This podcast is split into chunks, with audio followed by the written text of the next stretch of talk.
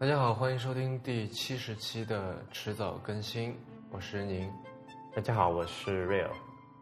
呃，虽然是第二次来，但是 Real，你要不要稍微介绍一下自己啊？哎，大家好，我是 Real 啊，我之前呃来过一次哈，然后和这个梅老板我们做一次一次口联谈。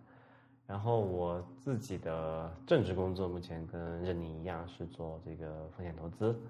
然后我之前有一个呃小节目啊，叫做 IT 公论，也是主要是讲一些科技类的前沿的话题的探讨。嗯，然后现在我自己还有一个呃跟风险投资相关的一个节目吧，叫做风投圈，也欢迎大家去收听。嗯，内核恐慌呢？啊，那我现在 现在吴涛处于这个呃特殊时期，可能录时间会比较不不确定一点。嗯，好的，我们上期节目就是跟吴涛录的。这个判断。嗯，然后今天是我跟 Rio 一起在旧金山录的一期节目。嗯，我们最近跑到旧金山来了，来参加了一个活动。呃，Rio，你要不要说一下这个活动是什么？呃，这个活动叫做啊一五一七集会，对吧？Assembly。嗯。呃，一五一七年发生了什么事儿呢？是在一五一七年的十月三十一号，啊，马丁路德啊做了这个宗教改革哈，他跑到这个德国的教堂门口贴了一个什么东西？对他贴了一个叫当时叫九十五条，嗯哼，呃，用现在的话来说，其实有点像是吐槽了，就是说他贴了九十五条，他觉得当时的宗教制度不满的，嗯哼。是他觉得不对的地方。嗯哼，那核心主要是那个时候，呃，欧洲的天主教教会在跟大众贩卖一个东西，叫做赎罪券，就是这个大家都有原罪嘛，对吧？然后他们意思就是说，你买你花钱买了这个券以后呢，你就可以得到救赎了。嗯，就花钱消灾。嗯，那那么这个活动的主办者也是叫做一五一七，但它是一个风险投资基金。嗯，两他们两个合伙人都是原来在呃 Peter Thiel，也就是一个算是什么硅谷大佬，对吧？一个一个连续创业者，也是 Paper Mafia 的这个成员之一啊。在 Peter 啊，他写过一本书叫《从零到一》，我们现在这个创投圈有很多的这个词，就是他那里来的。嗯，啊，那本书叫 Zero to One。呃，那么他们两个原来是在 Peter Thiel 手下做事情。呃，做什么事情呢？是做一个叫做 Teal Fellowship 的一个东西。那么这个 Teal Fellowship 的前身叫做 Twenty Under Twenty。我们好像之前在呃节目里面提到过，忘了哪一期哈。那么 Twenty Under Twenty，简而言之就是说，他每年招二十个二十岁以下的人，然后给他一笔钱，就也不是投资，就是纯粹是给他奖金。呃，让他退学来做这个事情，必须要退学，否则你拿不到这个钱。嗯，那么为什么要加这个条件呢？因为，呃，Peter Thiel 认为大学文凭就像是我们刚才说到的赎罪券一样，就是很多人是花钱花时间在这个上面，就是为了拿一张这个券。嗯，那么后来他们这二十岁以下的人实在是太小了嘛，他们就把这个年龄上限提高到了二十三岁，然后把这个名字改成叫做 Teal Fellowship。这个应该怎么翻译啊？嗯，叫做 T.O. 退学金，因为不是奖学金嘛，是因为你退学才能拿嘛，就是叫退学金，好吧？那么 他们后来发现，就是因为皮特毕竟是一个算是投资家，对吧？他也投了很多项目，包括这个 Facebook 等等。对。那么后来发现说，这些项目其实还不错。因为就是呃，刚才说漏说了一点，就是说这些人啊，二呃这些二十岁、二十岁或者二十三岁以下的这些小孩，他们是要拿着自己的这个项目或者拿自己的想法来这个申请的，因为申请总归要有个东西嘛，对吧？就是如果他觉得你的想法 OK，他就给你一笔钱，然后你去退学做这个事情。那么后来发现这些项目本身成长的还非常的不错，其中不乏明星项目。现在名气最大的一个项目应该是。呃，以太坊，嗯哼，嗯，呃，关于以太坊，我们之前这个也介绍过，那期叫做 “Show Me the Money”，我忘记是第几期了，是 “Show Me the Money” 的下期，我们跟许昕和何冰来聊了这个呃以太坊的事情。如果有不知道的人，可以去听一下这期。呃，那么后来发现说项目都不错，但是由于他们这整一个项目的这个运行主体是一个慈善基金，所以没有办法用的是个非盈利组织，没有办法做股权投资，所以他们就成说想想象说，那我们成立一个基金来做这个事情好了。于是呢，当初负责呃这个 T O Fellowship 的两个人就出来做了一期基金，就叫做一五一七。为什么叫一五一七？相信大家也都明白了。啊，然后再补充一句的是，现在这个 fellowship 的这个负责人是帮 Peter Thiel 写《从零到一》那本书的那个 Blake Masters。啊，大概背景知识就是这样子，就是然后一五一七办了一个东西叫做一五一七大会，啊，这么一个活动。那么今天是持续一整天，呃，上午场是这个 keynotes 就是演讲，然后下午场就分就分了三个分会场。分别就是从这个，也是从教育、从社会、从这个你自己等等这些角度来进行一些怎么说呢？想法的传播吧，这样。对。然后刚刚也说到一五一七，今年是二零一七嘛，所以他们今年的这个大会的这个纪念是五百周年纪念，这个也是，嗯，我们之前也开玩笑哈，有点这个岳麓书院的感觉了。嗯。呃，那么。嗯，今天其实让我印象比较深刻的一点哈，就是他们在做开场的这个这个演讲的时候，这两个创始人来做开开场演讲的时候，提到了一个东西，说今天在在场的有谁认为这是一个 tech conference 或者说 tech event，嗯哼，就是有谁觉得是科技活动的，然后几乎就没有人举手，但这个场面让我觉得有点就还挺有趣的，因为。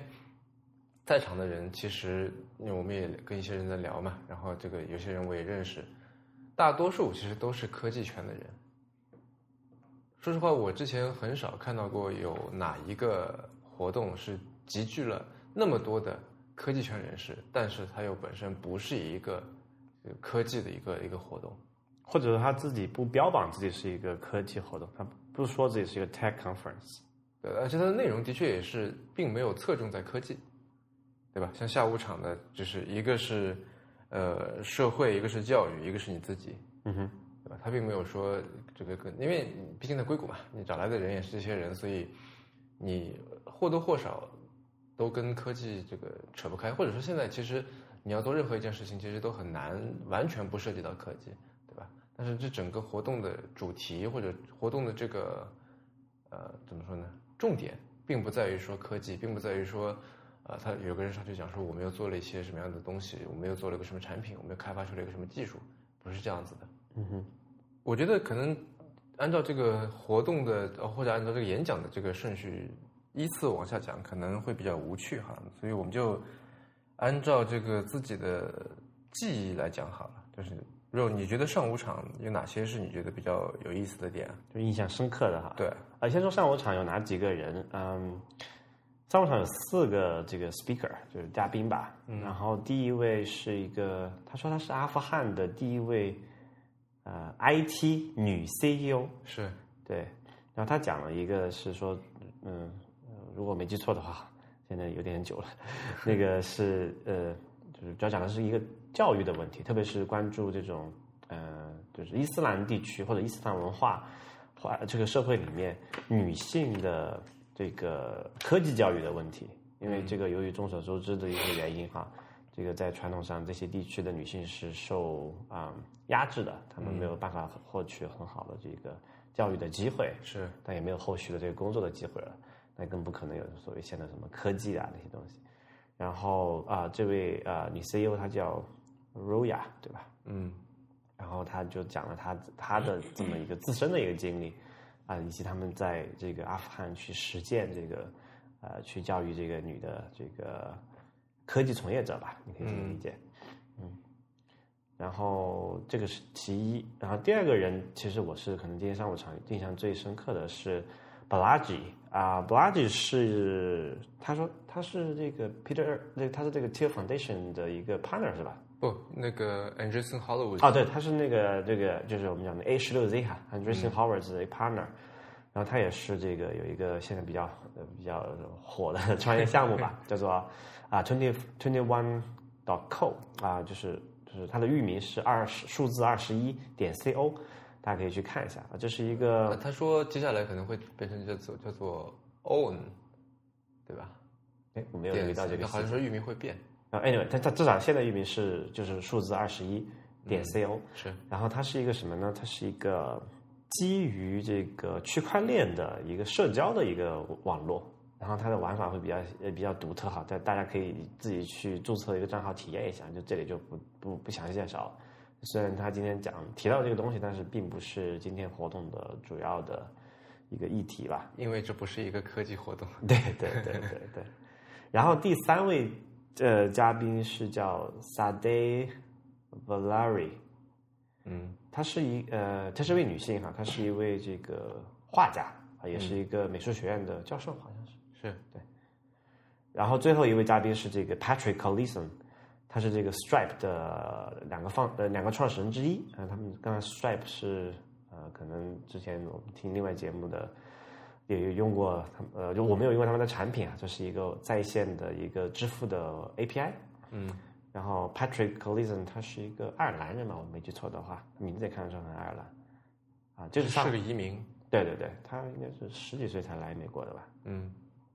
对，这是上午场的四位嘉宾啊，就是您印象最深刻的是哪个？嗯，印象最深刻的，这么说吧，就是人其实因为他们都是很有故事的人吧，所以其实印象都还挺深刻的。嗯，如果说要说点的话，我觉得这个 Balaji 就是 Twenty One Dot Co 的这个创始人，他说的一个一个点让我印象很深刻，他就说，嗯。大家以前都觉得美国是一个言论很自由的国家，就是不仅是有这个啊叫什么 freedom of speech，嗯哼，然后还有 freedom after speech，就是说你你说了什么话以后，你还是有自由的，对吧？你还是有这个这个就是怎么这英语说 you can get away with it，对吧？嗯，但是目前来看，好像这个情况已经有所改变了。嗯哼，他举了一个例子是说，有一个人在网上。嗯，发布了，就有个人的女儿，还不是他本人，有个人的女儿在网上说了一些关于这个警察的坏话，然后所有警察都去抵制这个人开的一家小的咖啡店，然后也号召很多人去这个这个抵制他，最后导致这家店关门。也就是说，这个网上的某段言论跟这个现实当中的一家咖啡店的关门是直接相关的，是因果关系。对吧所以就是我们以前都感觉好像说网上反正随便话什么话都可以说，网好像互联网好像是个法外之地这样的感觉，对吧？就是说，如果你在现实当中有这个言论自由的话，那么你在网上的这个自由度其实是更大的。那现在看来已经不是这样子了。嗯。然后这个呃布拉吉他就说我们要把三个名字给分开，哪三个名字呢？第一是呃你现实当中的名字，第二个是你的叫。它叫什么？Speaking name，就是你在网上发表言论的名字。第三个就是你的这个挣钱的名字。也就是说，你最好是，呃，你现实当中有一个名字，你可能比方说要去办驾照啊、买房子啊等等这些东西，对吧？有一个名字。好，第二个名字是说你在网上，呃，发表言论。那这个我相信现在大多数人其实都是这样子，对吧？虽然说我们就在中国，对，虽然在中国其实也是很多。这个社交网络其实已经是实名制了，对吧？而且现在是强制的，对，就是它会虽然说它你可以取一个昵称，但是你这个这个账号是要用手机来绑定的，对吧？那手机是实名制的，所以你其实你也是实名制的，对，这是呃第二个，然后第三个是现在大多数人都，但是那虽然是手机实名制，但是一般的人还是查不到你嘛，对吧？第三个。是目前就是我们自己的名字跟它是密切相关，就是你这个用来挣钱的这个名字，就是你工资卡上的这个名字，这个是大多数人都还没有分开的。那么他是提倡要分开，怎么个分法呢？就是通过这个 twenty one dot com，嗯哼，嗯，就是你可以在这个社交匿名栏上提，就匿名的提供这个呃某些服务，然后赚取收入。这样的话，就是理想情况下，你就可以。不暴露你的这个收入情况，然后就可以在另外地方。就它的其实核心理理论其实还我觉得还挺简单的，就是首先你得把自己养得活，嗯，你才有资格去跟人家讲什么言论自由，对吧？不然的话，比如说最简单的例子，呃，你说你言论自由，你说你爱说什么说什么没问题，但是公司把你炒了，你就失业了，对吧？那你是不是就要考虑一下，你下次要讲的时候会有一个后果？跟刚才他讲的这个这个故事也是有关系的哈。那这里其实牵涉到一个问题，就是说，嗯，传统就是严格，嗯，不对，应该叫狭义的言论自由，其实只是讲的说，你有资格说你想说的话，但是并不保障你说这话后别人不会把你怎么样。对，这个是狭义上的理解的言论的自由哈。然后他其实讲的就是说，说这刚才以后的那个那个字叫做 freedom after speech，就是你说完之后还能有这个 freedom，是指的是说，这个社会是有足够的宽容度，使得你说了一些这种比较，嗯，非一般的这种观点之后，或者说非同寻常的观点之后，你还能在这个社会上正常的生活，也也不一定是非同一般的，也就是说。呃，就是 unpopular 吧，就是如果有人不同意你说的话，嗯哼，你并不会因此而被他惩罚。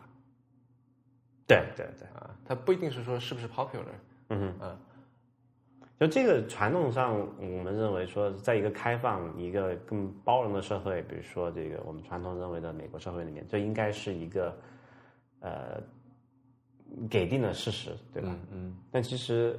最近几年哈，我们看到好像越来越离这个理想状态越来越远了哈。嗯，还还举了一个另外一个例子，就是所谓的这个 Twitter mob，对吧？嗯，按中国的话叫做什么来着？就是微博暴民。对，微博暴民，没错，就是你说了之后呢，一堆人来骂你，对吧？然后然后人肉你全家，然后把你翻出来说你各种啊，你也是个傻逼，然后你各种污点，然后就你就把会会被会把你搞得很惨。啊，就这个是这个是在美国，就最近是因为这个，特别是在特朗普当选之后，这件事情变得越来越，嗯，这种矛盾越来越激化吧。是美国的左翼和右翼之间互相没法听进对方的这个任何的，就他们没有办法互相理解。嗯，然后也那也更就只能说，呃，对对方进行这个，除了这个人啊，其实已经包括人身攻击了哈。比如上次这个那个 Vegas 的这个枪击事件，也是因为这个原因嘛，对吧？所以就是，其实是对对，就是左右派两方对对方的这个阵营采取了从言论攻击到人肉攻击的各种的呃极端的措施。所以就是说，这个离我们传统意义上认为或者说所追求的这个就是就是开放和包容的那种社会环境已经越来越远了。所以他说你是 freedom after speech 就可能没有了。是我们传统上说。不是有句话吗？我不尊，我不同意你的话，嗯但是我只尊重你说话的权利。那句话怎么？我我誓死保卫你说话的权利，好像这么说的那句话是，反正挺扯的。但是这这观点其实挺扯的。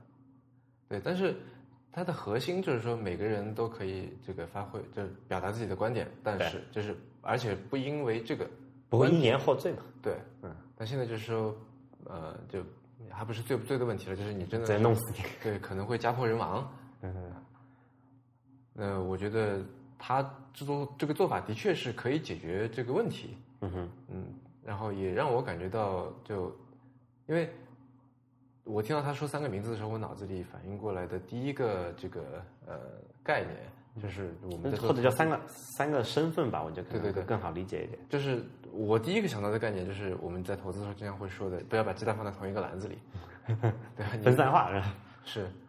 然后就也会觉得说，哎，是不是这个我们的身份，我们的 identity，也变成是好像是一种像投资一样的东西，嗯哼，对吧？就是你把自己这个人割裂成若干块，然后想着说，在这件事情上面，我大概要投入多少东西，是吧？那有些话你当然是说我是实名爆料，对吧？肯肯定会来的更叫什么？更让人信服吧？对，对吧？但是。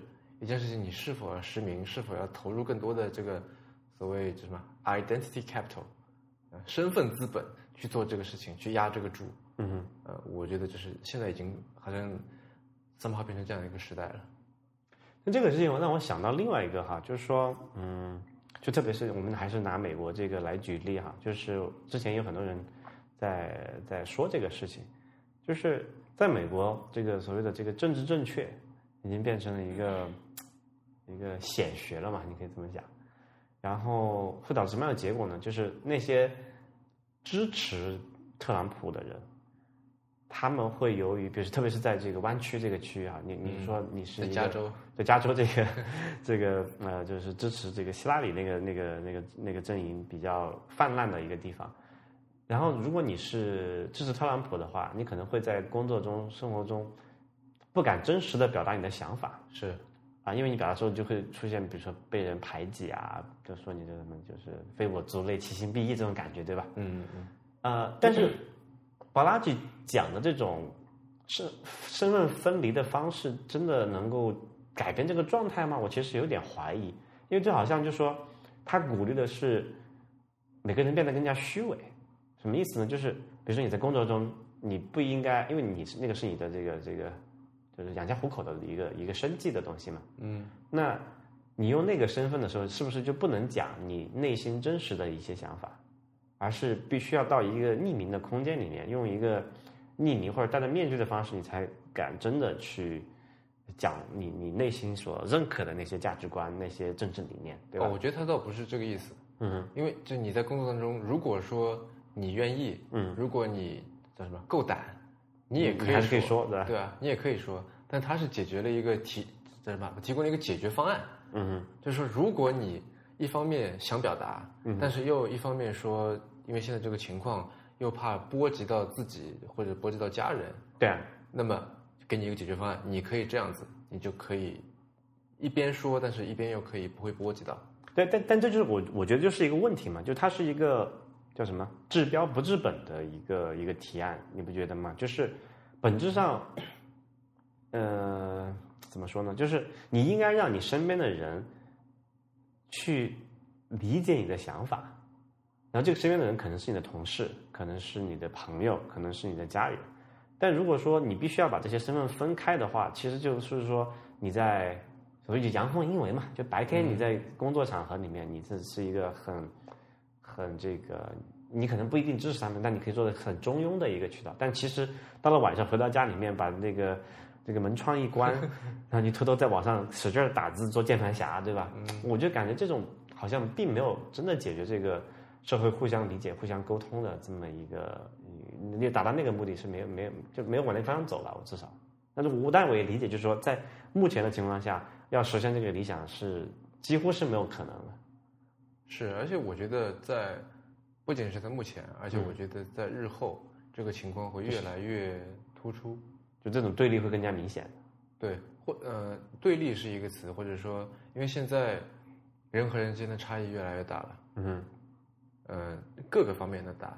我们就拿身边的举例子好了，嗯嗯，比方说我们小时候还都看过一些就动画片，还都经历就有很多的共同回忆。对，那个时候基本上，我随便说，我不知道现在我们的听众还知不知道这些东西，比方说大长今，嗯哼比方说《还珠格格》，那它是一个不用组织的，就是所有人都在看这个东西，所有电视台都在放，每个人都在谈论，对吧？就对第二天到了学校以后，都说，哎，昨天晚上看的电视剧你这怎么？这就没有第二个电视剧，反正就是这个。对，就 shared experience。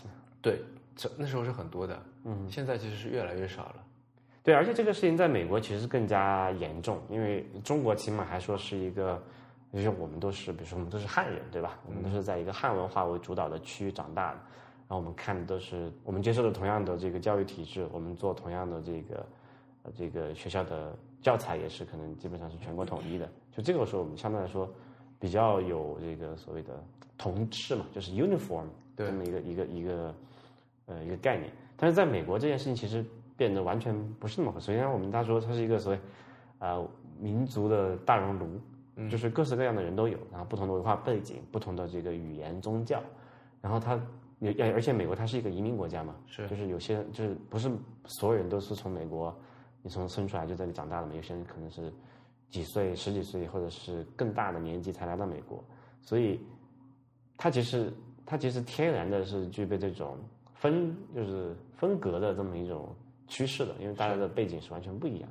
但是虽然说文化上有这个分隔，呃，这也体现在地理上面，比方说这个旧金山就有什么，呃，有日本的那个那个区域，对吧？有 Japantown，有唐人街，就各自扎堆嘛。对，然后有这个越南的区域，有意大利的区域等等，还有就是这个这个西裔的那些人，对吧？他们聚居的区域，嗯，但是每个人就之前的话，大家还是有，比如相信什么美国梦，对吧？然后这个就是相信这个美国的价值观等等等等。嗯，但现在发现说，哎，这个东西好像也不一样了。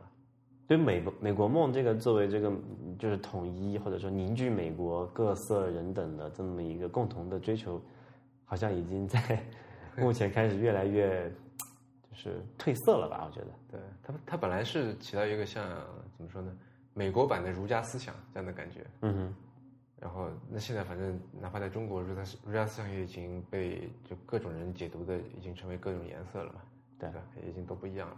而且别的这些就是。这别的思想潮流也有涌进来了嘛，就不一定是说这个是唯一选择了。对，所以像之前我们有很多共同回忆的时候，其实你是很容易去交朋友的。嗯哼，你是很容易去呃跟人去聊天、跟人交流的。但是现在就照我的观察哈，身边的朋友的小孩啊等等，每个周末大家过的都是不一样的。嗯嗯，这个是说他们上不同的这个什么兴趣班吗？还是什么意思？有兴趣班就是也有，因为那个时候选择也少嘛。我们小时候啊，对吧？嗯。可能什么去，我不知道你们那边有没有少年宫，嗯，上什么兴趣班，同班同学还会碰到。呃，这个隔壁班的什么，就现在，比方说在在上海或者是北京，我相信你很难在一个业余活动当中或者课余活动当中碰到一个自己的同班同学了。因为这个分的太散了，已经。这个是有几个呃原因造成的，一个是说过去我们是非市场经济嘛，就是那个供给不足，对吧？嗯。你只有这个公立的那些什么少年宫啊，还有一些什么学校或者学校组织的一些活动，是你你你你没你也没得别的选，哪怕就是你想，你也没有没有别的地方可去。是。但现在由于这个这个啊第三方这种这种这种服务类经济嘛，我们现在要做这个事情，那这种。各种的教育活动、培训活动也是极大的丰富哈。那么根据不同的这个呃家庭的这个收入水平，或者是这个父母愿意投入这个教育的这么一个意愿，以及包括你所住的这个区域啊啊，包括还有一些其他各种各样的因素，使得不大可能会有两个一模一样经历的人出来。是啊，那这当然某种程度上是一个好事，它更多元化了。对，更多元化，但是。多元化的代价是说，我们的这个共同回忆会少，也埋下了某种程度上哈，埋下了这个未来的矛盾的种子，就阶级对立嘛。是，啊不，这可能还不一定是阶级的问题。嗯，但我我一直觉得哈，就是说哪嗯，这个这个可能还是有一个或者不叫阶级，就是这个，哎，没错，可以说是阶级，因为是根据这个收入情况来嘛，说中产阶级对吧？嗯，穷人阶级和这个富人阶级。因为他们这个所处的这个物质环境不一样，那么他们互相选择的之间是会有会有明显的区隔的。你你可以看，你可以很明显的感受得到。我我举个这个这么这么一个例子来说吧。那中产阶级或以上的人，他会选择可能一些比他能够 afford，就是他能够承担一些比较贵的一些课程，是比如说美术啊什么什么什么跆拳道，或者是更高端的什么骑马之类的。嗯，他们至少之间还是可以对话的。嗯，但是。真正的那些底层的人民的那些，他没有办法去 afford 这些的情况下，他可能连这个选都没得选。那么，当一个底层人民，就是两个中产或者中产以上阶级的小朋友去讲，哎，你周末做了什么的时候，他们之间是可以互相去 exchange 的，他们可以去交换自己的这么一个 experience，对吧？就他们做了什么，这是可以谈的。但是说你你你这个时候让一个呃中产阶级或者是富人阶级的小朋友跟一个底层人民，他没有办法去，或者没有钱去上这些兴趣班的小朋友，他们之间交流什么呢？所以我觉得这个本质上还是一个会导会导致阶级对立的这么一个分化。但是我看这个东西的角度倒有点不一样。嗯嗯，我的理解是，嗯，比方说前两年在网上有过一个甜咸豆浆之争，嗯哼，对吧？就是你吃豆浆是甜的还是咸的？嗯哼。大多数人都说：“哎，豆浆难道不应该就是甜的或者咸的？嗯哼，这样来吃吗？嗯哼，二选一。就他从小到大，他面对的这个，在面对一碗豆浆的时候，他要加的是甜的或者咸的这个事情，大家是很同质化的。对，对吧？比方说南方一般都是要甜的或者咸的，我不是很清楚啊。嗯哼，然后这东西互联网把这个距离拉平了。嗯哼，大家都在一个大平面上。嗯，然后对面突然说：“哎，我是吃咸的。如果你是吃从小就是吃甜的。”你会觉得说啊，为什么？这难道不是一个就冲突了吗？这里对，那这个东西它本身不是一个阶级的差异，对吧？它是一个文化的差异。我我明白你的意思，但是我想说的是，这个可能类比不是很很很对，因为这里区别可能是说吃得起豆浆和不对吃得起这个豆腐脑还是豆浆豆豆豆腐脑是吧？就吃得起豆腐脑和吃不起豆腐脑的区别。你说的是吃得起豆腐脑的时候是选甜的还是选甜的呃选咸的的区别？嗯，所以我觉得这是两码事儿。对，但是我觉得这个呃，布拉吉在做的事情是说，虽然你生活在一群吃甜豆浆的人中间，嗯，但是你依然可以到到网上以另外一个身份非常安全的发表表达你对这个咸豆浆的热爱，就 是而不至于在现实当中被人被人排挤。就是白天可以这个在这个公众场合里面说啊，甜豆浆还是很好的，然后跑跑回去晚上就在发帖键盘下骂什么垃圾甜豆浆，对啊，类似这样的感觉那不就很分裂吗？这样。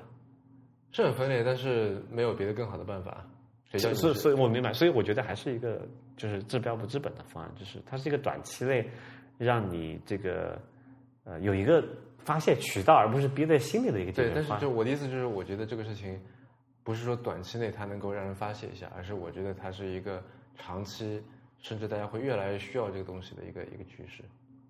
因为我觉得大家的这个差异越来越大了。嗯但但你觉得这样可以使得，就还是拿刚才那个甜豆腐脑和咸豆腐脑这个区别了？你觉得如果一个人他白天在呃这个公公司里面跟着大家一起吃这个甜豆腐脑，然后虽然很憋屈，他也不说，然后晚上回去各种骂，这种情况有助于解，有助于使这这个吃甜豆浆、甜豆腐脑的人说啊，原来甜咸豆腐脑也是可以接受的一个，就能达到这个状态吗？好像我觉得有点难。呃，那至少说，如果说你平时这个公司的同事也会上网，对吧？也会看到了一个虽然是你同事，但是你也不知道他，你不知道他你是他同事，啊，他是匿名的人你同事的匿名的人对发表的一个一个言论，对吧？对，那你会有两种反应嘛？第一，你表示非常的愤慨，对吧？觉得你就是一个一个大然后傻叉，然后自己也开启匿名身份去跟他对骂。对，这是第一种。第二种说，哎，还有这么种可能性啊，我我也试试看，然后试了以后发现，哎，的确还不错。对我，我理解你这这个这个想法哈，我觉得这个也是可能存在的东西。但是我我比较好奇的就是从从一个现实的角度来看，如果这个人群他有意愿去倾听跟他意见不相或者像完全相反的人的这个观点的话，我觉得这个世界可能就不会这样了。但是呃，那首先人当中肯定会有这么一批人，嗯哼，但是说话者在说之前，他是不知道这句话能不能够被这群人听到的，嗯哼嗯对吧？嗯，那么他说话像想被人听到，但是他不想承担被那些不想听到的人听到以后的后果，后果，嗯。是吧？就是做了一个沙盒，让大家在里面去说，反正你那边里面就是说什么都可以，但是是呃呃，除了这个和这个沙盒以外，我们大家还是继续就是按原样生活，是然后 hopefully 能够在这个安全模式，对，在这个就是这个受保护这个机制里面，能够产生充分的这个思想的一个碰撞和沟通。是完了之后，等大家回到这个这个沙盒模式以外的世界里面去，能够潜移默化的说，哦，嗯，之前在沙盒里面有人跟我说这么一个很很不能接受的一个事情，但想想现在还还是有点道理的。嗯，对，就从这个角度来讲，我觉得对他有可能能实现这么一个事情，但是我可能对这件事情想法有点还是有点悲观啊，就是说如果真的，因为其实其实你你会我觉得我比你悲观，我觉得这个事情就是长期以来会，这长期以后会越来越是这样子的。不，那至少还是说他们还是 hope，我们还是往那个方向去想。那我我想说的是，因为互联网其实在呃相当长一段时间都是匿名的嘛，就是就是比如说这个呃 Facebook 以前你可以没有人说要求你在网上一定要实名注册一个账号，对吧？嗯就在在美国的而言啊，然后在中国也是，就是说呃可能比如说是知乎以前，或者说是最近这几年就政府强制要求你用手机注册之前。也没有说你一定要用一个实名嘛，就是我们过去往回看什么天涯社区啊，什么各种以前 BBS 的时代，对吧？大家其实都是匿名在沟通的，就其实已经是这种一个状态了，就是你在匿名中，就是你在网上发的东西跟你在现实生活中是脱节的。对，而且到现在为止，还有很多人他的这个昵称其实比他的这个真名要有名。对，就是我就觉得这个模式，其实在我们过往的，就就是说，就是就是呃前互联网不叫前互联网，就是早期的互联网时代，已经是这么执行的了，但是并没有使得我们更加去理解跟自己有不同这种想法的人的呃意这个的想法，也没有没有并没有促进大家的互相理解，而是使得啊、同样的人聚在一起，叫什么所谓叫做 echo chamber 嘛，就是不断的放大自己所认同的那些观点，不断的强化自己的认知或者是同类型的认知，然后使得不同想法的群体或者不同阶级的人群，它越来越分离了。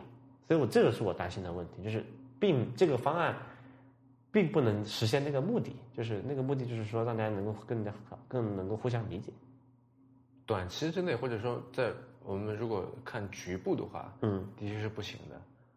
呃，你不会因为别人说了一句他吃豆浆是甜的，你就会爱上甜豆浆。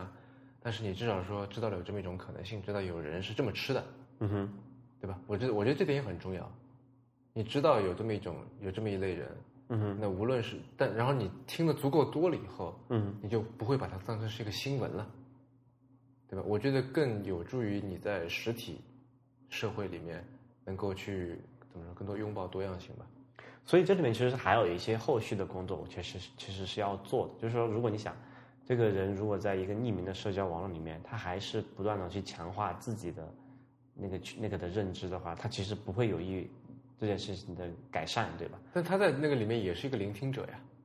不，这个是我们的一个想法嘛，就好像我们觉得说，我们把这个人丢到互联网上，只要给他一个 Google，他总能找到所有人的 所有想法，对吧？但其实我们看他人其实是这个人性本身，他是有这种，呃，呃，就是去找到自己同类的这种群体的冲动吧。是，所以他他并不会真的主动去找跟他完这种想法完全相反的这种人的观点去听的。嗯，所以我觉得必须要有一些什么其他的机制促进这个过程的发生，否则匿名社交网络里面还是会重复我们实名社交网络里面发生的事情，而且那个可能会更加结果可能会更加恶劣，因为那个时候大家是匿名的嘛，可能就是大家的这个这个尺度啊，这个下限可能就又更低了一些。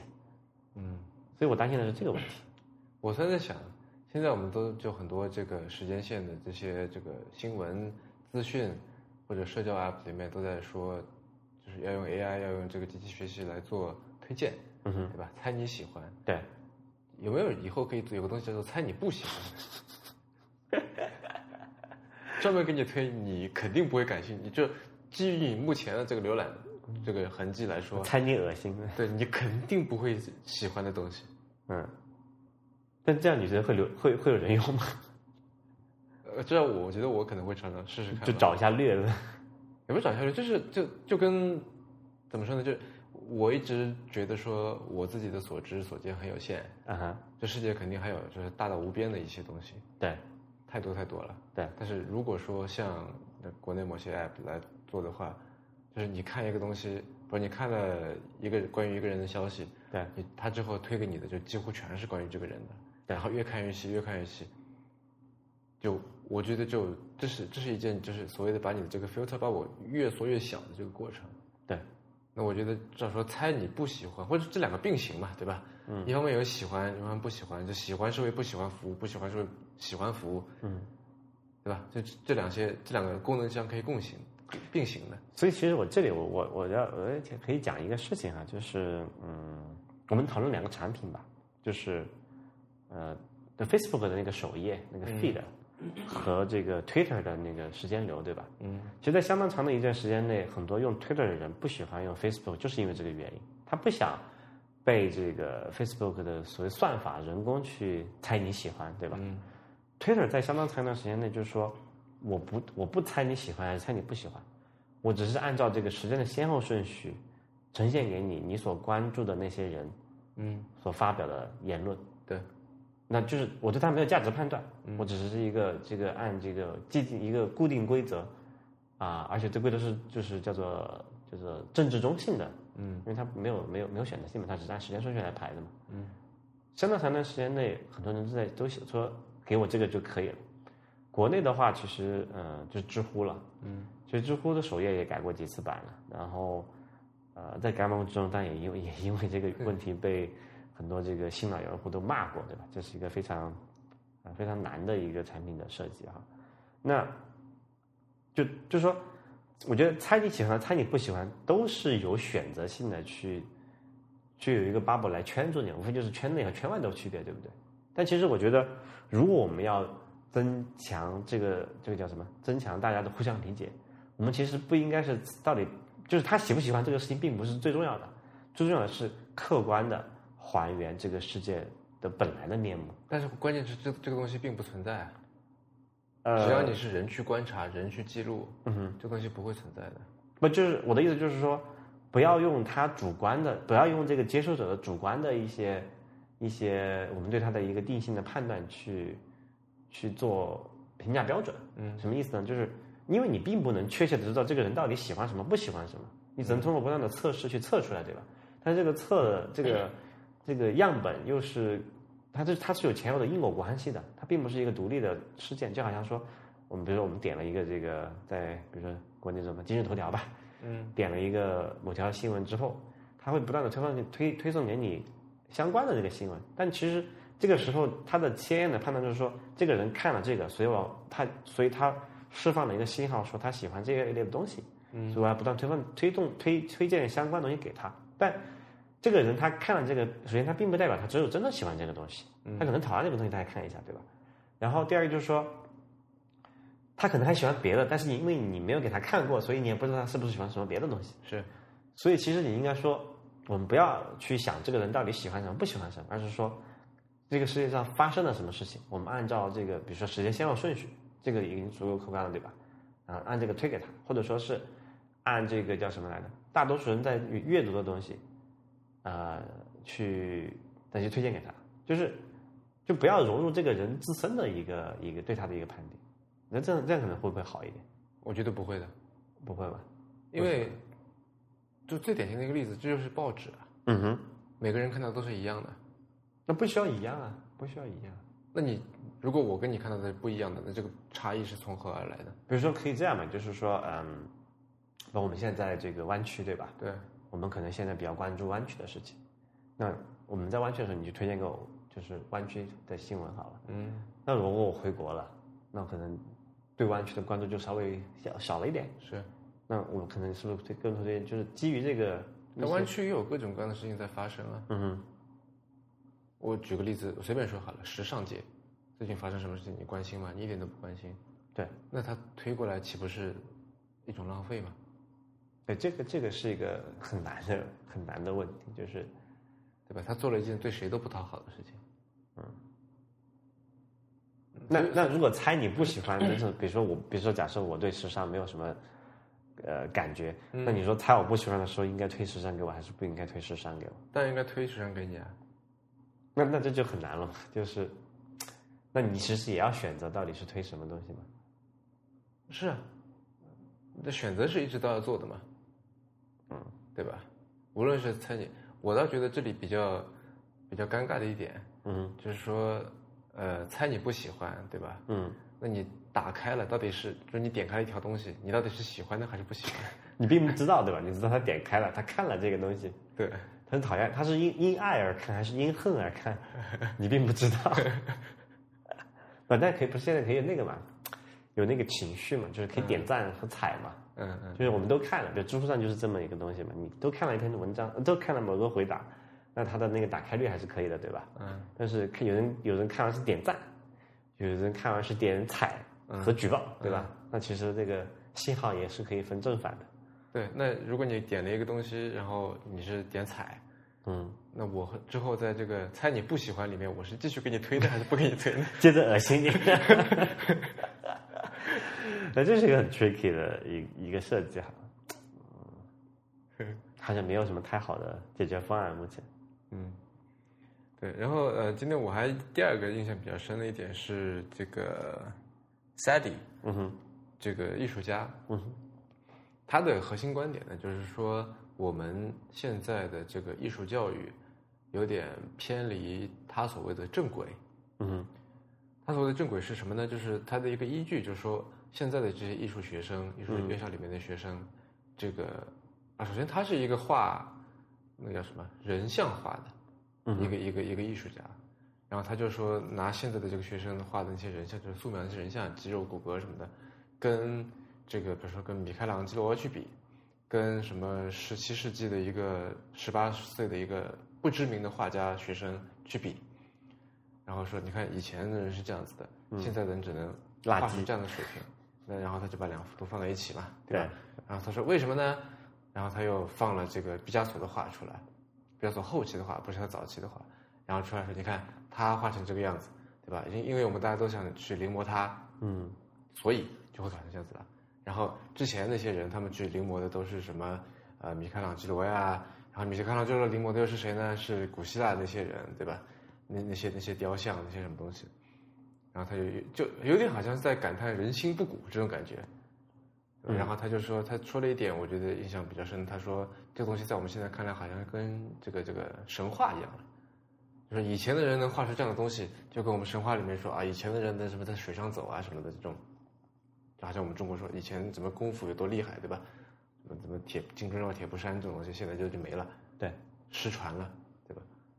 但我觉得这是，然后然后他的这个观点就是，我们应该回去，我们应该继续去什么，应遵循古制去学，按照这个，我们也应该去学这个这个古希腊人，对吧？也应该这个打基础嘛，对，把之前那些这个路都走一遍。他提的一个依据就是说，你看毕加索，他在十几岁的时候画的东西，就是就是那个东西，人家是先会了这个，然后后期才转向那个东西的，对吧？抽象抽象派啊什么的。然后那个我们现在是直接就是抛弃了前面了，直接在学他后面的东西，所以就在他看来是走到歪路上面了。但我我是觉得说这个东西，呃，我是不太同意的。嗯就好像说，我举另外一个例子，我们现在大多数的中国人来说，写汉字这件事情肯定是比不过明朝人，比不过清朝人的。对我给你一支毛笔，你肯定写不过他。就我们说这平均水平好了，好吧，根本就不用的，是吧？然后这些就书法的这个巅峰，这些巨波，全部都是古人，是吧？这你说行书不可能现在就之后永远不可能有个人跳出来说我行书写的比王羲王羲之还好，对吧？不可能有人跳出来说我楷书写的比什么颜真那个那个颜真卿、柳公权写的还好，没有可能的。但我觉得这个是正常的，对吧？王羲之他跟我玩 iPhone，他肯定玩不过我。就是一个时代有一个时代所关注的点嘛。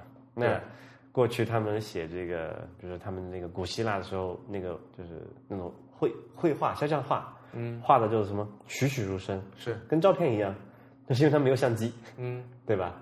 那现在人可能有相机的，他不会去追求说，呃，这如实反映原作因为他的那个就是他把那两张照片放，就是画放在一起的时候，就是这是十八世纪的一个十八岁的人画的，这是现在的一个艺术院校里面的一个本科生画的，然后放在一起，那显然是就如果用我们最直观的感受的话，嗯，古代那张画的更像，对吧？对，他这个炭笔画出来就像一张这个黑白照片一样，那左边这个就显然是垃圾，就是可能这个身材比例也不对啊，笔触也不对，光影也不对，对吧？各种都不对。对。但是我觉得右边那个是说我们现在是要怎么说呢？要努力的方向吗？我觉得完全不是。嗯日语里面不是叫管照片叫写叫写真嘛，嗯，叫信嘛。对，但它为什么叫写真呢？因为这写真这个东西在之前是被用来称作，就是是是用来称呼肖像画的。嗯就你去家里有一幅你的写真，意思不是说有一个照片，而是有一幅肖像画在那里。嗯最最早的照相机，那些照相馆里面，就也是用来拍肖像画照片的嘛，对吧？嗯我们以前就是有照相馆里面，然后后面就因为你在只只能在室内，所以后面这个背景布是可以换的，对吧？这一下你在哪里，一下你在哪里，这样。对，可能现在这个我们听众都不知道照相馆是什么东西了，可能。就在家里玩自拍。对，就是所以就是因循旧制，这个这个这个呃名称被沿用下来了，对吧？那现在就是管照片叫写真，所以这个东西就是就是这么来的，它就是照片就是画变的，嗯，可以这么说。我们在上期上两期里面也聊了这个摄影这个话题，所以我觉得现在再去说我要画的像，我觉得这个是真的是一点意义都没有的。就你画的再像，不能有照相机像，对吧？对啊，那这个东西意义何在呢？就如果你要去写真，请去出门左转是摄影班。是，所以我觉得这个事情就是，它应该就是或者肖像画，或者说这个画画这件事情本身，应该去转向一个别的方向的。嗯哼，他不应该去再去说我去追求的就是我要极力再现我眼前的这个客观事实，画的越精细越好。嗯，对吧？他应该去探寻一些摄影或者别的一些这个艺术门类所无法表达的东西了。哎，我当时在想，就是说，就是萨迪他讲的这个事情，呃，我我觉得你说那个对哈，确实有一些这种就是时代的因素在里面。你不可能要求一个摄影为主流的社会里面的人说他要你要画的跟摄照照相机拍出来是一模一样，这确实有点苛刻，或者说是没有必要了哈。我倒不说苛刻，我觉得是一种迂腐。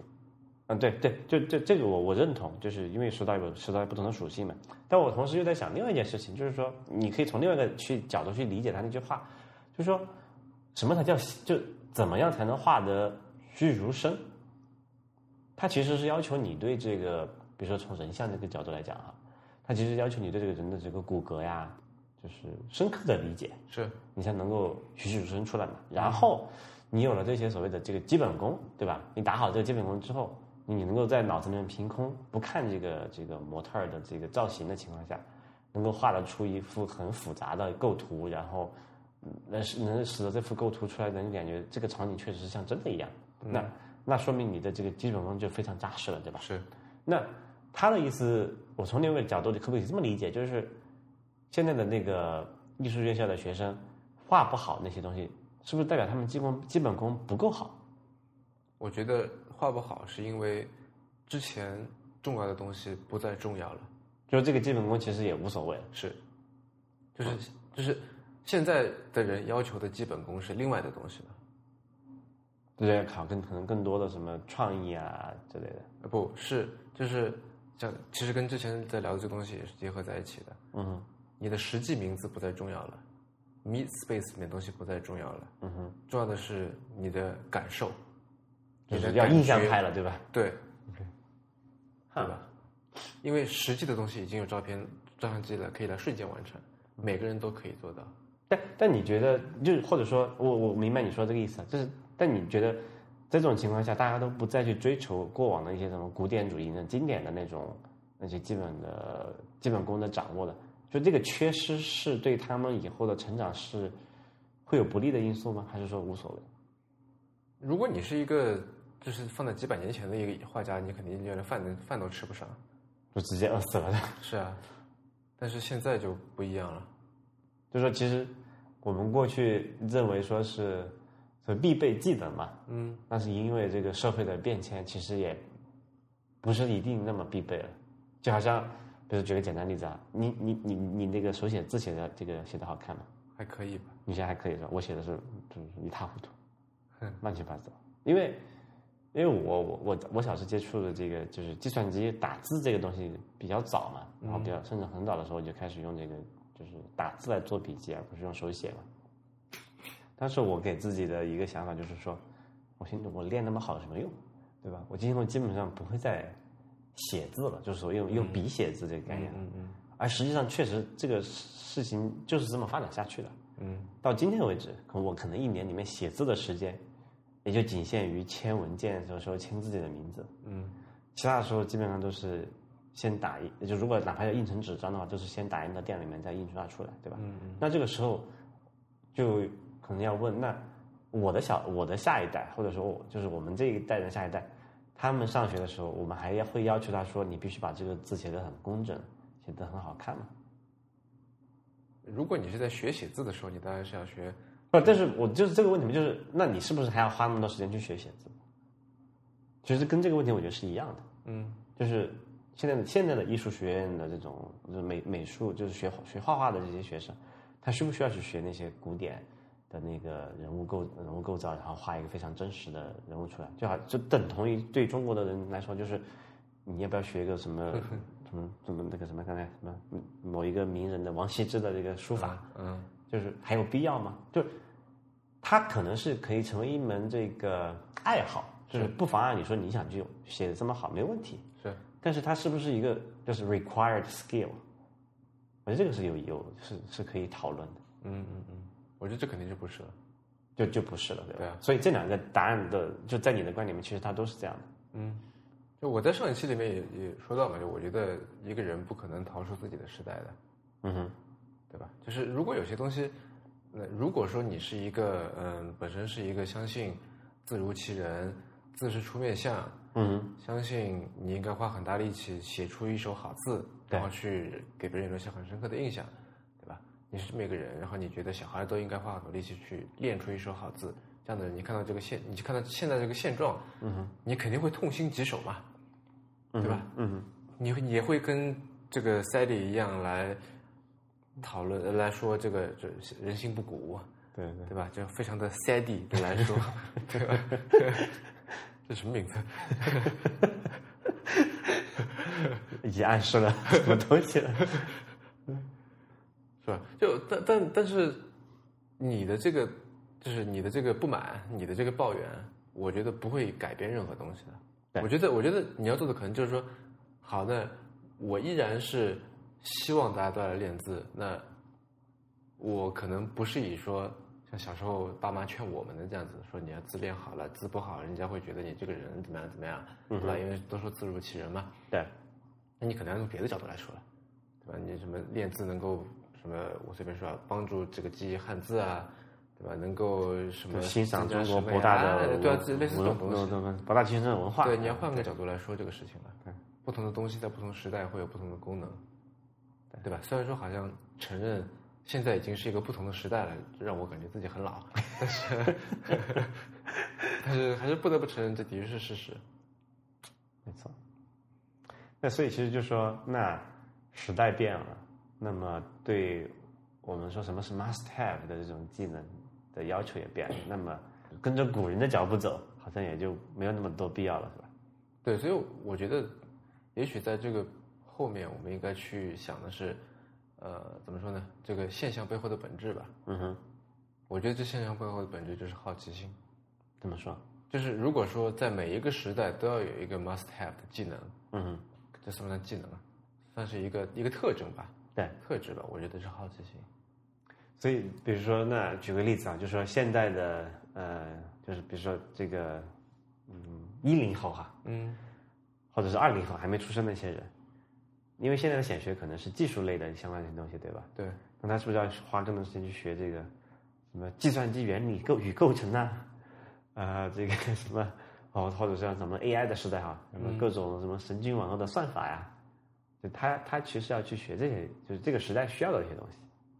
呃，我倒觉得说，不是说每个人都要去学算法，不，我是说，就是因为这个，因为过去古代没有这个东西嘛，是，那现在有这个东西，而且是一个显学嘛，嗯那其实就是他应该去可以选的情况下，他应该是和或者这么说，就是学习这个计算机理论基础和去把这个练这个字练的跟这个什么流体、颜体写的非常好，应该是它是一个同等的事情，我觉得不是的。还不是？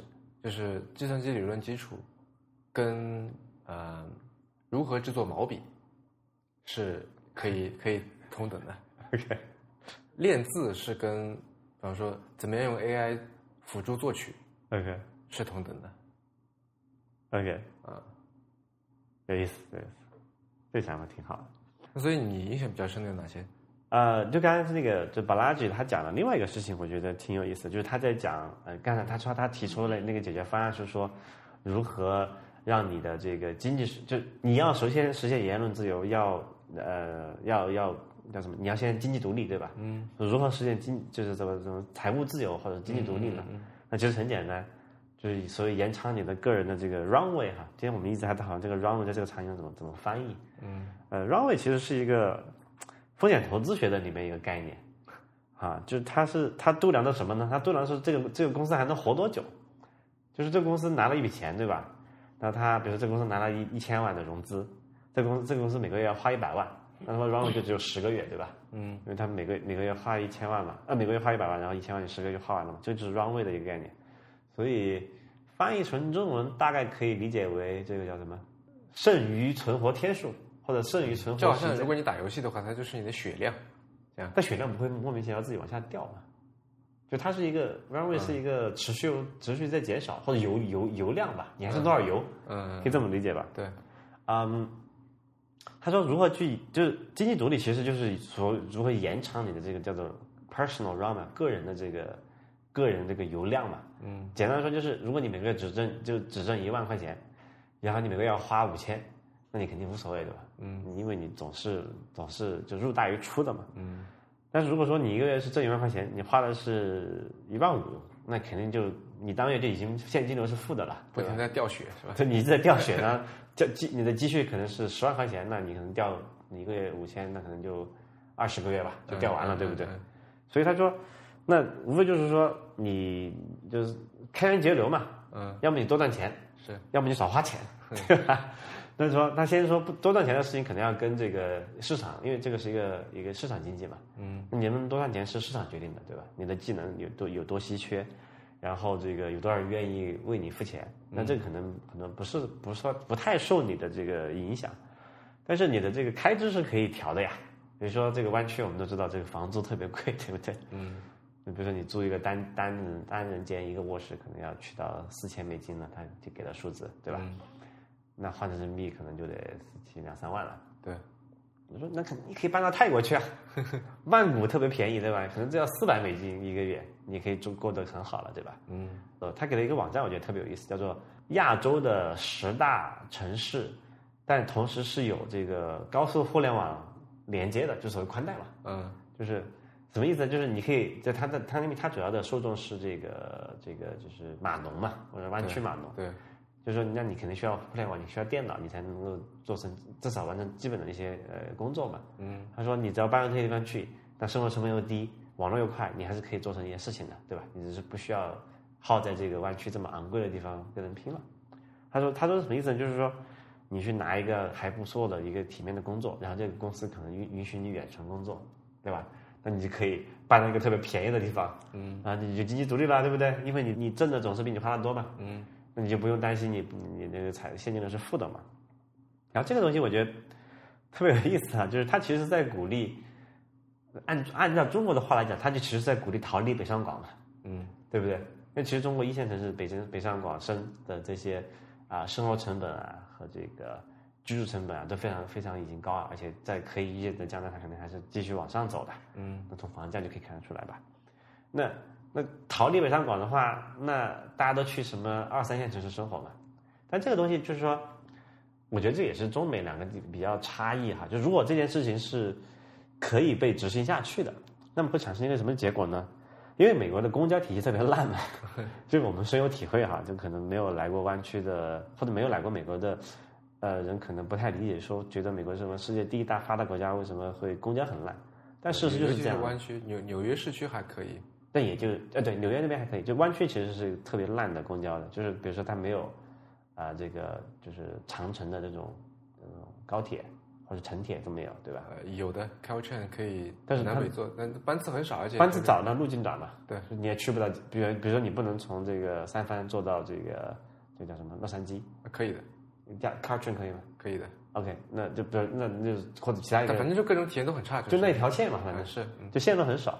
但其实，如果说这个事情成立的话，反而是在中国的，呃，我们以这个北上广为这个节点哈，我们看它的高铁以连接的周边的那些二三线的城市或者是地区，这反而是你你可能更加方便的一个东西，或者说，或者说，嗯，对于中国的这个呃寻求经济独立的那些人来讲，你真的离开北上广。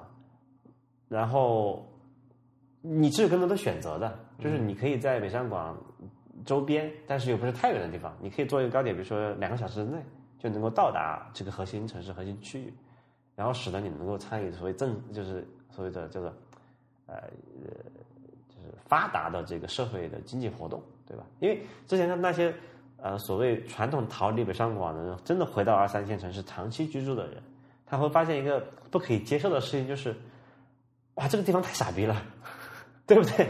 就各种思想理念都很落后，然后各种的这种什么文化活动也没有，比如大型的这种什么呃演唱会没有，对吧？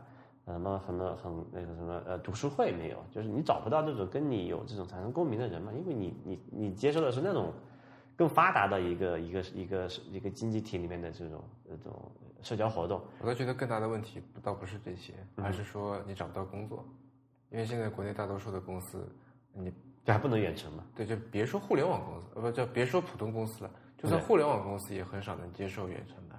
对，这个就是一个怎么说来着？就是就是需要技术来解决的问题。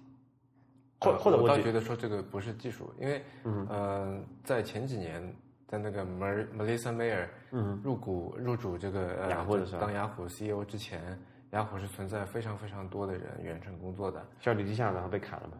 对，啊，据说是这个原因啊。不是，就是他倒不是说他这个人就是全程都是远程工作的，他可能一周不是来个几天，剩下几天他就在家，也不知道他在哪里啊，反正就是不来公司。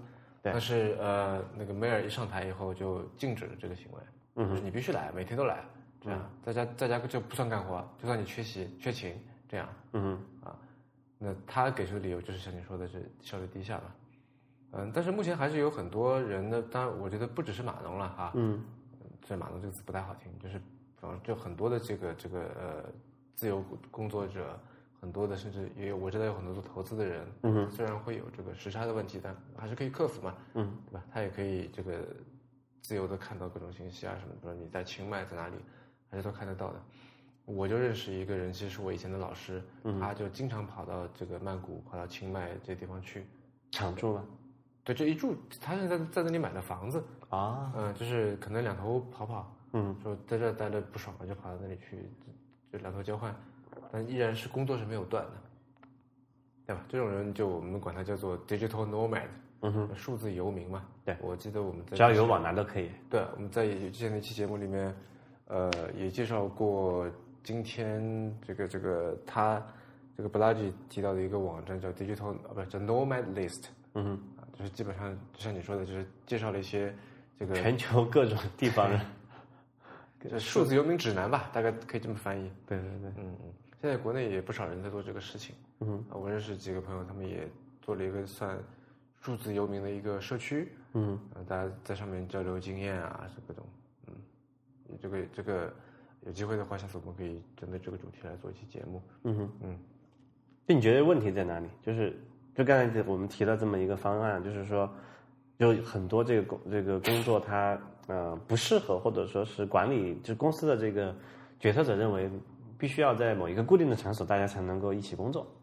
呃，这个是一个问题，我们需要解决的。我觉得就是这这件游民这件事情哈，当游民这件事情，我觉得要从两个方面来看。嗯，或者远程工作要从两个方面来看。第一，你在这个公司里面，从公司角度来看，那么的确是当面交流是效率最高的。嗯哼，如如果我们要聊天的话，嗯哼，要要进某要谈论某件事情，那。你可以发文字，可以聊语音，可以视频，可以当面的话，那么当面肯定是效率最高的。嗯哼，这个我觉得毋庸置疑，对吧？然后从你个人角度来看，就你刚才说的这个没有文化活动啊，各个方面，然后你说，比方说你做到一个，你随便说啊，你住的可以住在苏州，嗯，上海的演唱会你也可以看，对吧？呃，上海的活动你也可以参加，就理论上的确是的，但是然而人是很懒的。嗯，比如说我住在浦东，我活动在浦西，我就不想去了，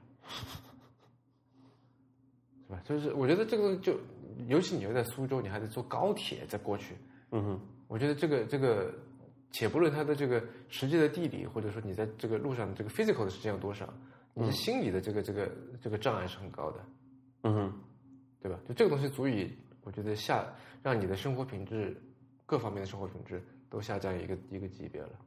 我我我讲一个事情啊，就是一个体会，就是国庆节的时候我回了趟老家，就我我我家是我老家是在这个四川的，我经常讲过哈，四川一个很很偏远的一个小城的，然后过去它是通过这个高速公路去到这个所谓的省城嘛，成都这边对吧？嗯，大概需要两个小时左右的时间，那么基本上不可能，那除非特别赶，你早早上一早去，然后晚上挺晚回来，然后中间有稍微。长的一段时间，可以在室内完成一些这个文体活动或者这种社交活动吧。嗯。但一般你不会这么做，因为实在太累了，对吧？你想开往返就是四个多小时的车程，对吧？这样中间其实大部分是不会这么干的。但是去年开始通了高铁了。嗯。从我们家那里到成都到市中心吧，呃，坐高铁半个小时，再加上两头换乘什么地铁，呃，撑死加起来就一个小时，一个小时就可以了吧？导致什么一个结果呢？就是那趟高铁，平时一到五的时候是基本上没有太多人坐的，就是因为大家还是待在原地工作什么的，要忙嘛。对。但一到周六、周末，特别是周六、周五下班和周周六上午的时候，那几班是特别爆满的。嗯。为什么呢？那这帮你会发现这帮人很多人跑去那个省城买了房子。嗯。他又跑上他，他又跑上去住，然后或者就呃，或者就 建个什么，比如说可能是这个。呃，他就是父母还在这个小县城，嗯，然后那个儿女因为读大学的时候去了那边上学，然后又留在那边工作了嘛，嗯，他可能就去找他们吃个饭啊，嗯，大概周末就然后又回来了，就这件事情变得更加稀松平常了。所以我觉得就是说度量这件事情，你比如你刚才从从浦西到浦东这个事情你都不想去做，那只能说明一件事儿，就是上海的这个地铁还不够发达嘛。还不能让你很很很很惬意的从这个浦东坐到浦西去参加一个活动，然后又很惬意的回去嘛？那可能是因为换乘比较多，可能是因为路上比较挤，那可能也可能是因为比如接驳不太方便，可能从你家到地铁站还要再走一会儿。就这个，我觉得确实是一个是一个 infrastructure problem，就是它这个基础设施没有做好的一个一个一个结果。那这个跟我之前的另外一个案例就就就其实我觉得还还挺挺能呼应的，就是。就深圳也是一个，就深圳地铁还还不错，就是那个地铁网络还不错。啊，上次我去花了一个半小时的时间，从我家坐地铁坐到另外一个深圳另外一个区去见一个朋友，然后晚上吃吃个晚饭，我又回来了。这整个过程体验，我觉得还可以接受。嗯，就还可以接受什么意思呢？就是首先，因为这个地铁是基本上是算基本上是 door to door 了，就是我走个大概五百米之内可以走到我们门口那个地铁站。然后我坐个一个多小时，从他那个地方出来之后，我再骑个这个共享单车，嗯，我大概也就个五六百米吧，我可以到他的地方，然后我们可以再吃个饭，然后就就是交流一下，然后再再再回去。就整个这个过程还是比较惬意的，因为因为一个是就是人也不是特别多嘛，我走的时间也不是高峰期的时候，嗯。但如果说你把这个事情挪到比如说这个下午下班的时间，五五五点到六点，然后地铁特别挤。要排很多队，然后你可能出去又找不到单，那个那个共享单车又被人骑走了，嗯，那你会觉得就非常难、非常难、非常体验不好了，那你可能不想做这个事情，心力交瘁。对对对对，所以我觉得就这个成本啊，我们除了度量这个金钱也好，这个时间也好，可能这个舒适度啊，就是你你就从我们现在不是都讲体验好不好嘛，对吧？嗯嗯。那体验不好的事情，你肯定不愿意常做嘛。嗯。所以我觉得。如果真的要要提高这件事情，要缩短这个这个这个，我不叫缩短，就是使得大家更愿意出远门儿。嗯，那大家其实要是要把这个这个中间的体验过程做得很做得很好嘛。越来越像打游戏了，除了血槽之外，还有个体力槽。没错，对。但但就是这件事情，我觉得其实是有的盼头的，就是因为你看，像国内的这个，比如高铁吧，嗯，现在国内高铁已经做到第三代还是第四代了，对吧？嗯，它其实是已经比呃，你放眼全球其他国家来讲。哦，那我们也跑过很多地方了。那那比如说这个那个什么，你你在美国和日本都待过对吧？我是在这个呃加拿大和呃欧欧欧洲都待过。我体验过这些国家不同的这种基础设施。我们传统认为欧洲的这个高铁网络很发达，对不对？嗯。但其实按中今天中国的这个这个啊高铁网络建设速度和这个升级的速度来看，那其实已经可以说是世界领先了。嗯。就可能，比如说，可能唯一仅次于日本，因为日本它相对来说小一点嘛，它覆盖的度还是要好一点。但是中国便宜啊，日本坐高铁可贵了，对吧？是对，这是一个问题。所以我觉得这个还是有的判断的。再回到刚才你说另外一个问题，就是为什么还要那些？不是为什么就是 Marissa Mayer 他还是要那些本来已经在远程工作的雅虎员工，还是要强制回到那个那个一个固定的同一的地点去上班？这里面可能有一些管理层的因素去考虑，我们先不不说哈。就我觉得很多物理上的东西，其实还是因为我们技术做的不够好的原因导致的。啊，什么意思啊？我举个例子，在这个九十年代的时候，我们在互联网上协作做的一些邮件，对吧？嗯。你连说这个我们聊个什么语音聊天，就是不打电不是打电话哈，就是这种纯这种这种网络电话，嗯，这种功能都非常糟糕，因为首先带宽很低，是颜值很高，然后也很贵，然后也不稳定，对吧？但其实现在你说。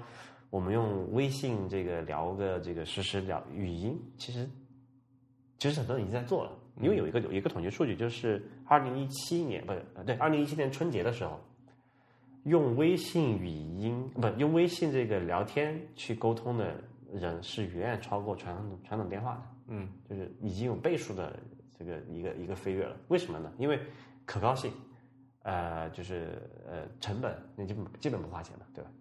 呃呃，那音质啊这些都都很都很，就技术上面层面已经解决这个问题了，而且有足够多的人接受这个东西，大家都有微信嘛，那大家会用这个东西，那就这个事情就已经取代了过去打电话或者说这么的这这这这么一个问候的一个过程。呃，你是说是发文字语音的那些，就是直接发送给对方，还不是不是说微信语音聊天通过通过就实际上在微信里面打电话话，，哎对。微信打打微信打电话，但我们说电话还是传统的那个运营商那个概念嘛，对对对，嗯。就是说微微信语音聊天这可能要要好一点点，就是这个已经解决了。那如果我们再往前推一点，比如说现在又在流行推这个五推这个五 G，还有包括哦，我不知道你们这我我上上周留意到一个一个统计数据啊，就是这个中国电信呃统计的一个事情，就在中国说是在截止到今年八月，就二零一七年八月为止，这个成光纤用户的接入数量已经超过了六成还是八成了，就全国。嗯然后其中是那种就是快速的光纤，比如说是二十兆或者五十兆以上的，也是超过半数的。那如果再往再再再往后推一点，那个五 G 也能够普及的话，就是我们的带宽其实已经不成问题了。那可以我们可以做什么事情？我们可以做这个视频通话，嗯，对吧？其实现在很多很多这个在什么一线城市工作的这个这个我们的同龄人，他们跟不在一线城市父母的沟通，很多其实就是通过这个微微信的视频。或者说是这个，比如 FaceTime 这种这种这种聊天方式的实现，那为什么可以现在可以做了呢？因为带宽成本逐降低了呀，带宽逐渐富裕了嘛。那实体的世界和现实世界的它的区别在哪里？我觉得可能就是在带宽上面，就是比如说我们为什么要坐个飞机大老远从大老远大老远从这个中国飞到这个湾区来参加这个今天的这个这个活动，是因为这个活动没有说在网上同同那个叫什么？就是类似类似于苹果发布会那样实时直播吧，我们必须来这里才能参加这个活动，对不对？它而且还是一个有准入制的，它是买票的，那我们才能够进到这个场地里面去。那假以时日说，但其实这个成本是很高的，对不对？所有人要就在那里，所有人要等那个无效的时间，要等开场，我们还要提提前要去找车位，对吧？停车停到那附近，那其实这些都是 waste，这些都是都是都是阻力嘛。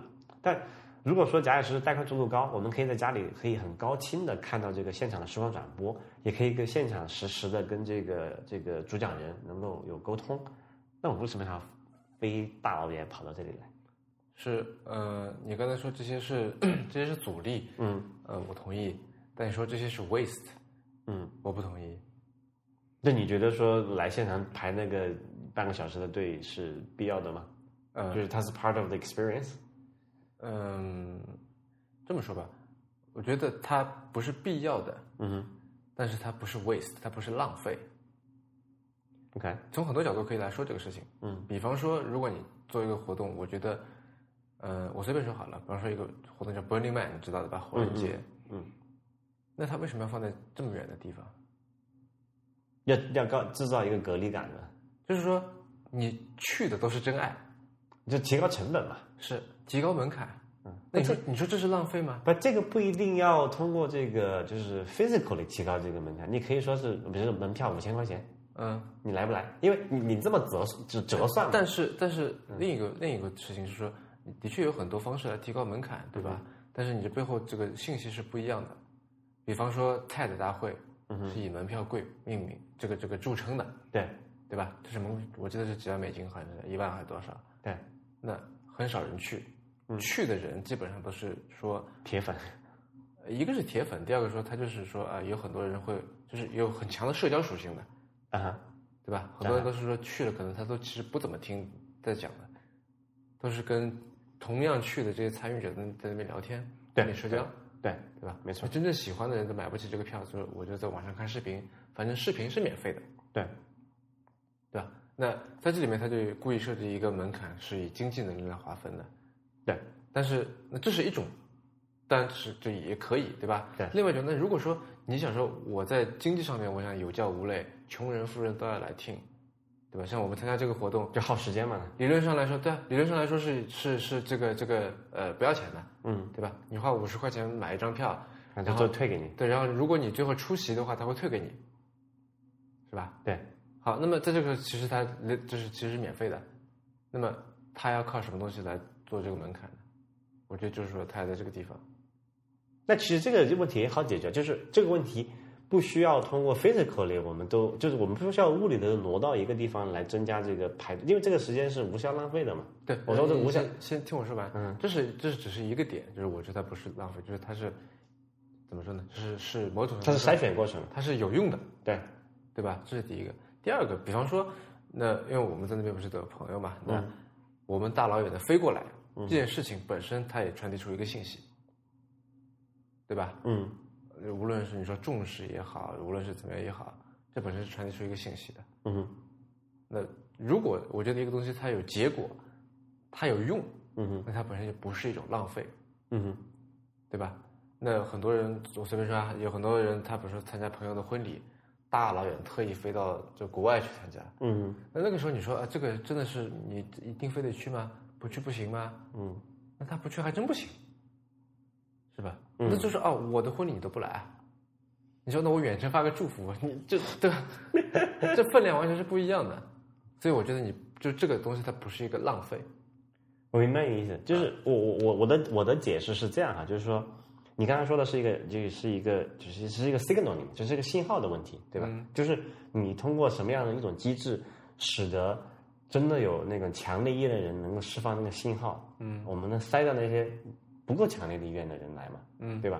刚才讲金钱是一个非常简单的因素，这也是为什么现在国内就流行所谓做这个付费圈子的一个逻辑，嗯，什么意思呢？就是如果你是真的想学这个东西的，那五千块钱一张的入门票。是拦不住你的，嗯，而且你交完之后，你肯定会更加重视这个事情，是对吧？就这个是，所以这个我们有共识是可以解决的嘛？那刚才讲说，如果不靠，因为金钱涉及到这个刚才阶级的问题了嘛，对吧？那肯定呃，我我我付不起怎么办？对吧？我还是想来，对吧？那怎么弄？那其实可以完全用别的方式啊，比如说就时间这个概念嘛，就最最简单一个道理，比如说。比如今天这个活动，假设是我们做成一个线上纯线上版，没有一个实体的空间让大家都在一起聚的，但是我又想筛选出那些足够想的人，我也不想用经验的标准来筛选，那怎么办？那我要求所有人去做两个小时的义工，嗯，才能拿到这个门票，嗯，对吧？这个义工你可以在比如说某些这个 NGO 那个那个那个组织那里去做认证，包括现在城市里，现在很多那个叫什么那个城市的义工，他不是有个组织，都是有那个有一个就是跟一个认证的嘛，你做完一个什么活动，他给你贴什么八盖个章之类的。就这个其实可以通过替代的方式来解决的。我我想我想讲的就是说，呃，因为目前这种形式啊，它其实限制了很多，就它限制这个活动的规模，你可以这么理解，就是因为会场只有那么大，对吧？然后这个大家要到一起去协调啊、沟通那个那个那个东西，它是有一个，就是你的会不会场不可能无限大，参与的人不可能无限多嘛，嗯，它总是会有一个限制的。那通过这个技术的手段，我们可以使得有可能十倍、一百倍这么多的人去同时观看这个活动。比如说最最典型，就拿苹果那个发布会的那种直播来讲，对吧？嗯。那个时候，因为它是一个显学嘛，大家都喜欢看。那那一天可能同时有好几十万人在看关注那个活动。嗯。但是那会场不可能同时装几十万人，对不对？是。那今天这个活动，我相信其实也会有超过今天来现场的那些人去关注它的。那。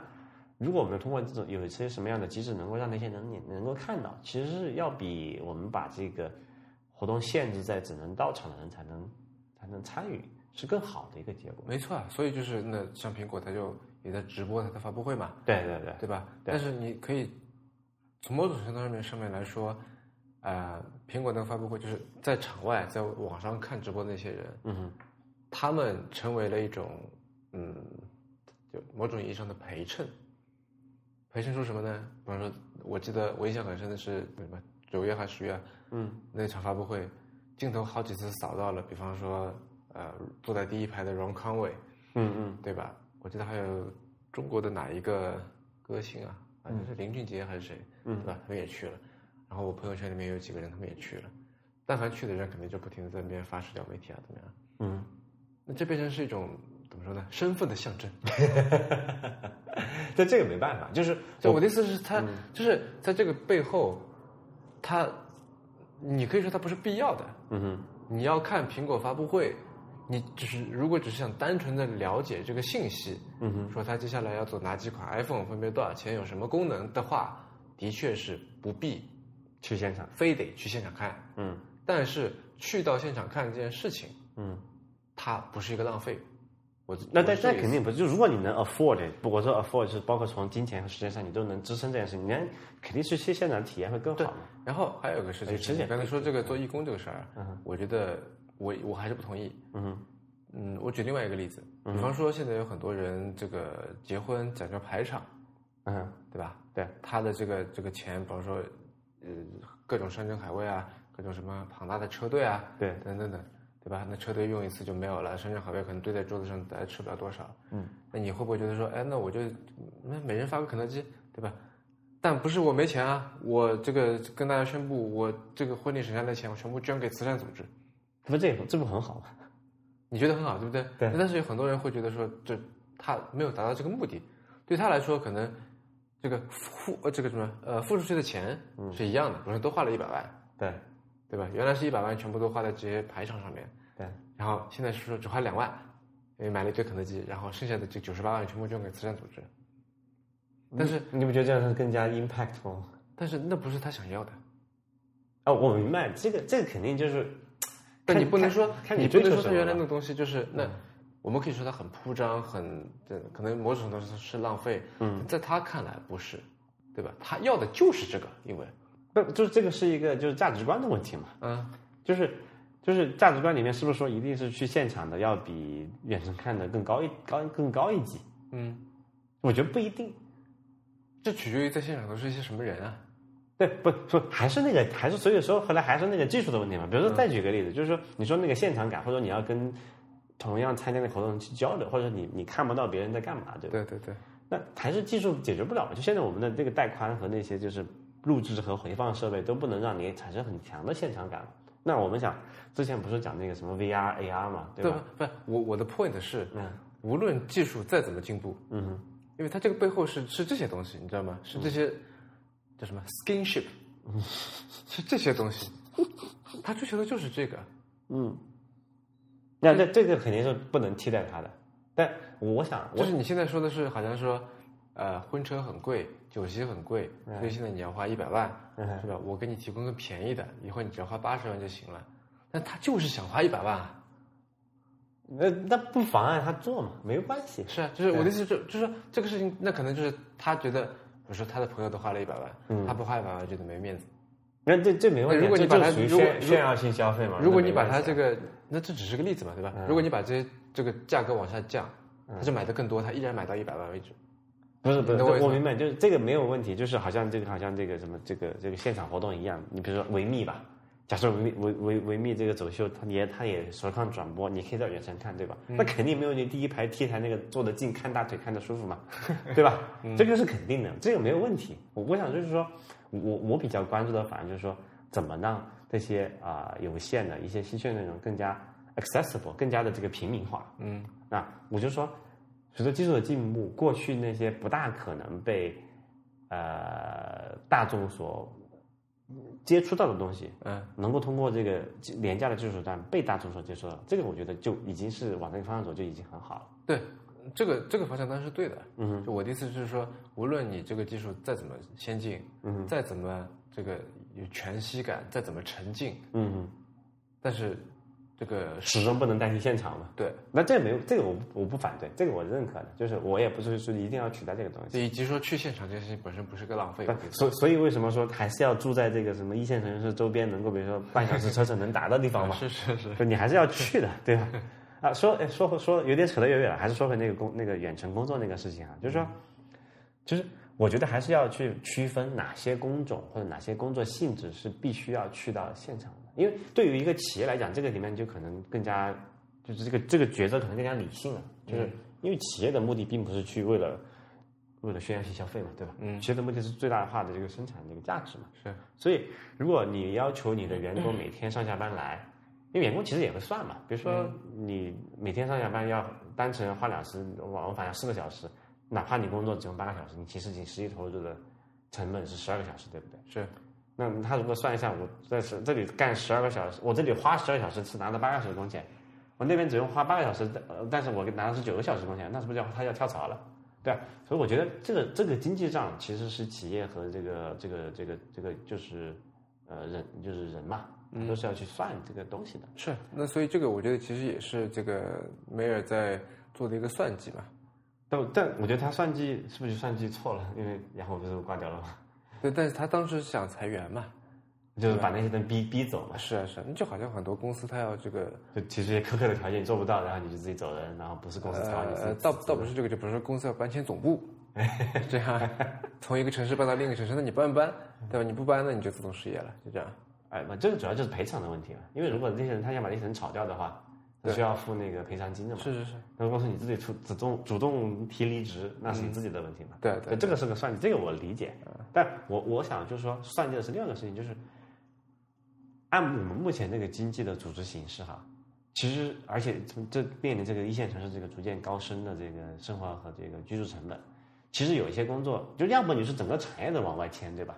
就是比如说这个我们看到这个呃华为的那个手机的部门，他从深圳搬到了旁边的那个叫什么东呃东莞吧，嗯，对吧？就为什么他觉得这个成深圳成本太高了？那觉得他干不下，他觉得没法接受，对吧？是。那北京其实也到上海，对吧？也是有各种所谓的这个，就是怎么的行业的这个外迁的这种，就是说低附加值的行业外迁，你保留高附加值的。那能不能够不要整个行业都这样去搞，而是说我们把那边工作里面的工种做一些调整？比如说最简单嘛，很多公司不是有电话客服嘛？嗯，电话客电话客服其实不需要真的和公司的业务层面绑得很紧嘛。嗯，所以你看绝大绝大部分公司的电话客服的业务是外包到一个二三线城市，对吧？比如说京东是在。那个他的老家宿迁那里，对不对？嗯，那其实很多地方，呃，比如美国的很多电话客服是外包给印度人做的，呃，或者在菲律宾啊什么的。对对，反正就是肯定不是在美国本土做，因为成成本接受不了。那其实对于这个公司来讲，其实也是一样，就有没有那些，因为因为现在的这个技术限制，使得有一些那种必须在现场做的东西，你还是得现场做，对吧？嗯。但是那些不需要在现场做，或者说跟这个团队他们跨部门沟通没有那么强烈的要求的这个事情，他可以自己在家做呀。是。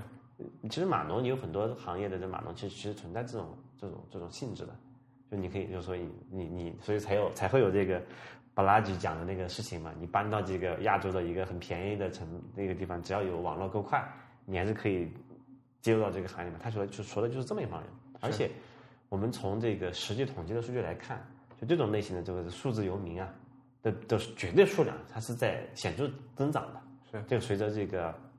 随着这个湾区的这个生活成本的上升和这个通讯这个这个带宽的逐渐的上升，对吧？它两个是一个有有相关性的东西，所以我觉得这个还是挺挺，我就我挺期待的。所以所以这样就又回到刚才你讲那个东西，它能它肯定不是一个取代的关系，它是一个也是一个配合的一个关系。所以说我说最理想的状态是什么？就是假设湾区有一个很好的这个公交体系或者高铁，高比如说那个什么，Elon Musk 不是在修那个那个什么那个还那个 Hyperloop 嘛？是。那这个东西假设能造成，然后这个成本也可以接受的话，那你可以完全住在这个什么，就是湾区和这个 L A 之间的某一个相对偏僻的一点地方，然后你每天坐高铁能够半个小时，哦，你不能每天去吧，你一周可能去一个两三次，去公司 check 一下，把那个需要跟啊其他团队成员面对面协作的事情沟通完，完了之后你其他大部分时间你可以就在家附近，或者甚至在家里，嗯，把这个你你可以。独立创造性的时间的用起来，对吧？这个时间我觉得是其实对这个社会来说是一个，不管是从资源利用效率来讲，还是说这个人的这个时间或者人力成本吧，因为人力成本其实就是时间嘛。嗯。那你少花一分钟在路上通勤，多发多花一分钟在思考这个事情怎么做，其实是更有生产效率的一件事情。但是很多人也少花一分钟通勤的，就是多多打多打一分钟的游戏呗，比方说。不，这个就是另外一个极端了嘛。但是我觉得这个这个肯定会有，就是。我们，你你你换个头，换回过头来讲，就我们从那个农耕文明过渡到这个现代这个后现代的工业文明的时候，省的是哦，我们基本比方说，从农耕文明到工业社会，再到现在这个什么这个这个现代社会，嗯，其实最明显就是大家闲暇时间多了嘛，是，但是如你不可能说让大家把闲暇闲暇时间都拿去工作嘛，啊，肯定要多段时间休闲嘛，这样才能有 consumption，才会有消费嘛，是，才能整才能驱动整个这个这个这个这个市场经济的运作嘛，那。我们现在的问题不就是因为产能过剩、消费不足嘛，对吧？所以肯定是要说不要花那么多时间在路上通勤，不要花那么多时间在那个那做一些无效的事情，多花一些时间闲暇消费，那其实对社会可能是不是更好的一个结果？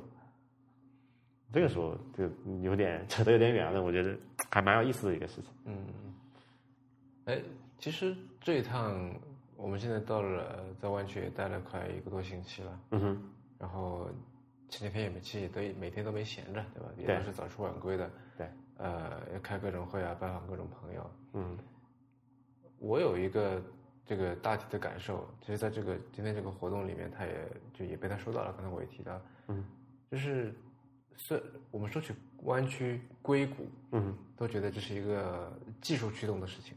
嗯那它科技公司嘛，对，那科技公司嘛，对吧？IT 公司 T 就是 technology，就是技术。然后这个地方曾经是技术驱动的，嗯对吧？他能造出，他能做出这个别人做不出的东西，他能做成别人做不成的事情。对，但是目前来看啊，尤其我那天看了一篇文章，就是发现很，当然不是全部啊，很多我们印象当中的一些这个 IT 公司、互联网公司、软件公司，嗯它渐渐的就不是技术驱动了。他做的这个事情，也许技术门槛就不是在你们这个做技术的人看来是不高的。嗯哼他靠的是什么？靠的是运营，靠的是品牌。嗯哼比方说像那个 Basecamp，嗯比方说像这个 Mailchimp，嗯比方说像对于很多类似这种，他靠的并不是说我这技术有多牛，就只有我这独此一家，对吧？别人这个要么就做不出来，要么就效率比我低，对，对吧？他靠的是比方说这个呃 Mailchimp，他的那个 logo 是个星星，就 chimp 嘛，嗯哼然后就觉得哎，这个星星很可爱，对吧？就是这，然后这个这个那个 Basecamp 不是又写书，又做各种内容输出什么什么，嗯哼就他会搞这种东西，它是品牌驱动、运营驱动，而不是这个这个技术驱动的。嗯哼所以这个所谓的这个在技术世界里面，在 tech world 里面，技术这个东西在慢慢的被弱化，它的重要性不像以前那么高了。嗯对吧？那一方面，我们就技术现在越来越多变成是一个怎么说呢？一个一个默认的一个东西，对吧？它的门槛越来越低了。嗯哼以前说起什么这个呃神经神经网络啊这种东西，你就会觉得说哇，这是特别特别遥不可及的事情。那现在是啊，谷歌那个 TensorFlow 放在那里，对吧？开源的，可以用。随便用。那它渐渐的越来越像是个基础设施，你不怎么用去说了。呃，我对对于这点我印象很深的是，我早这好几年前在墨尔本买过一本二手的书，是什么呢？是《巴黎旅游手册》，有点像是，就是那本书我记得是一百多年前的一个硬课本，有点像一是百多年前。对，那个时候的 Lonely Planet，然后它的前面有广告嘛，有广告是，呃，有一家酒店的广告，我还去查了一下，酒店现在已经没有了哈，我现在记不清楚它是什么名字了。印象最深的是他说有几点，就是它也有 feature 嘛，就我就觉得哪里好，当中有一点是有电灯。这是一个现在没有酒店，没有任何一家酒店会这个标榜的事情，对吧？那而且前两年可能还说啊，我有什么我有我高速 WiFi，现在也很少有酒店会说这事儿了，对吧？你酒店没 WiFi，你开什么酒店，是吧？就好像说那那可能现在还有人在写这个 WiFi 这个作为一个一个功能来标榜，但肯定没有人写我有电灯，对吧？对，这是一个就是任何它就不再是一个 differentiation 了。是。那么，我觉得就是科技慢慢的也在变成这样的一个一个情况。对，这个确实是一个可能，我觉得它是一个一个阶段性的东西吧，就是它存在什么什么一个状态呢？就是就技术的它的发展，它不是一个一直是一个线性往上的，它是一个阶段性平台要签的这个形式在做。是，那我们看过去，呃呃，之前可能之前讲过啊，就是在蒸汽机发明的时候，那可能你你在蒸汽机之前，那是一个相当低的一个生产力的水平，对吧？那有了蒸汽机，你突然跳了一个台阶，对吧？那你肯定比别人牛逼很多。就是那所以那个什么，英国打败中国嘛，对吧？那 就是蒸汽机的胜利。那再往后走，电力的时候，那你就比蒸汽机效率又提高了好大一步了，对吧？那你你有你有电动机和这个很多电动机那区别是很大的，对吧？那再往后就是这个所谓的这个这个就是计算机这个开始作为一个核心的生生产资源的时候，那你有这个计算机的这个计算能力和没有这个计算能力，那有有很大的差别了。那具体到这个硅谷的科技公司，具体来讲，就是在过去可能比如说五到十年前吧，他们属于这个技术高速高速累积的一个状态。比如说这个 Google 说我做了一个这个牛逼哄哄的这个搜索引擎。你别人做不出来，对吧？你没有我那个技术，没有我那个那个 expertise，没有我这些这个 infrastructure 去做这件事情，那那可能我独此一家。那他做完之后，他把这个东西变成一个开放的一个产品，就是你你任何人只要想搜都可以用，你任何一个企业你想接入到这个你的平台里面去也可以接。那他把它变成产品之后，他不需要再去强调它的技术是多么的先进，因为你知道搜索你就去 Google，对吧？那可能中国情况另外一点，你可能去别的地方，嗯。那同样的，就是我们再看别的，就是啊，这个比如云计算吧，对吧？在我们可能最早期做这个创业的时候，还要自己去什么买买买服务器，对吧？啊，去这个租机房，然后放到那个柜子里面自己去搭配连线。现在都不用了，现在你直接去搞到这个，你就买个点点点，鼠标上那个电脑上操作一下，你可以买到一堆这个所谓的虚拟的这些呃计算云云计算的一些资源。你并不需要去关心说底层它要的用的是什么英特尔的多少的什么至强多少核的这个这个处理器，然后有多强的这个计算资源，你并不需要去关心说这个内存是多少多少大的，然后多快的一个访问速度，你不需并不需要关心那个那个，甚至甚至都不需要关心这个电从哪里来，对吧？这东西都被这些平台层把它包装起来了，它做成一个底层的一个就说是说。你像你就像用水用电一样去用这些计算资源，那现在我们又在讲这个所谓的这个人工智能，对吧？这个机器学习它也需要很多的这个计算东西，但是现在可能它还没有像那个云计算那么成熟哈，就是你还是需要自己做很多事情，包括这个硬件它也不是非常标准化的，比如说各家有不同的，比如 Google 有自己的 TPU，对吧？然后有这个像英伟达它有自己做自己的一个什么那个什么 GPU 云，对吧？嗯，就这些还在处于这个变革中，它还是有这个 differentiation 的功能的，这个时候。你会看到说，那传统的那些东西、那些技术，它就已经不再强调它的这个差异性了。你只要用这个产品就好了。但一些新的技术可能还在发展中呢，它可能会说我这个比那个好，我们还要再啊 PK 一下，哪个是一个正确的这个呃引领这个 AI 的这么一个潮流的一个未来的一个方向，可能还在想一下。但是更往上走，总体来看哈，我们觉得就是起码在 AI 浪潮来之前的那个三五年之间，确实有一段这个所谓的这个平台期。一个是摩尔定律，可能就觉得大家已经走到头了，对吧？那个什么，那个那个英特尔的 CPU 的那个那个运算速度，好像好多年都没有 实质性的提升过了，对吧？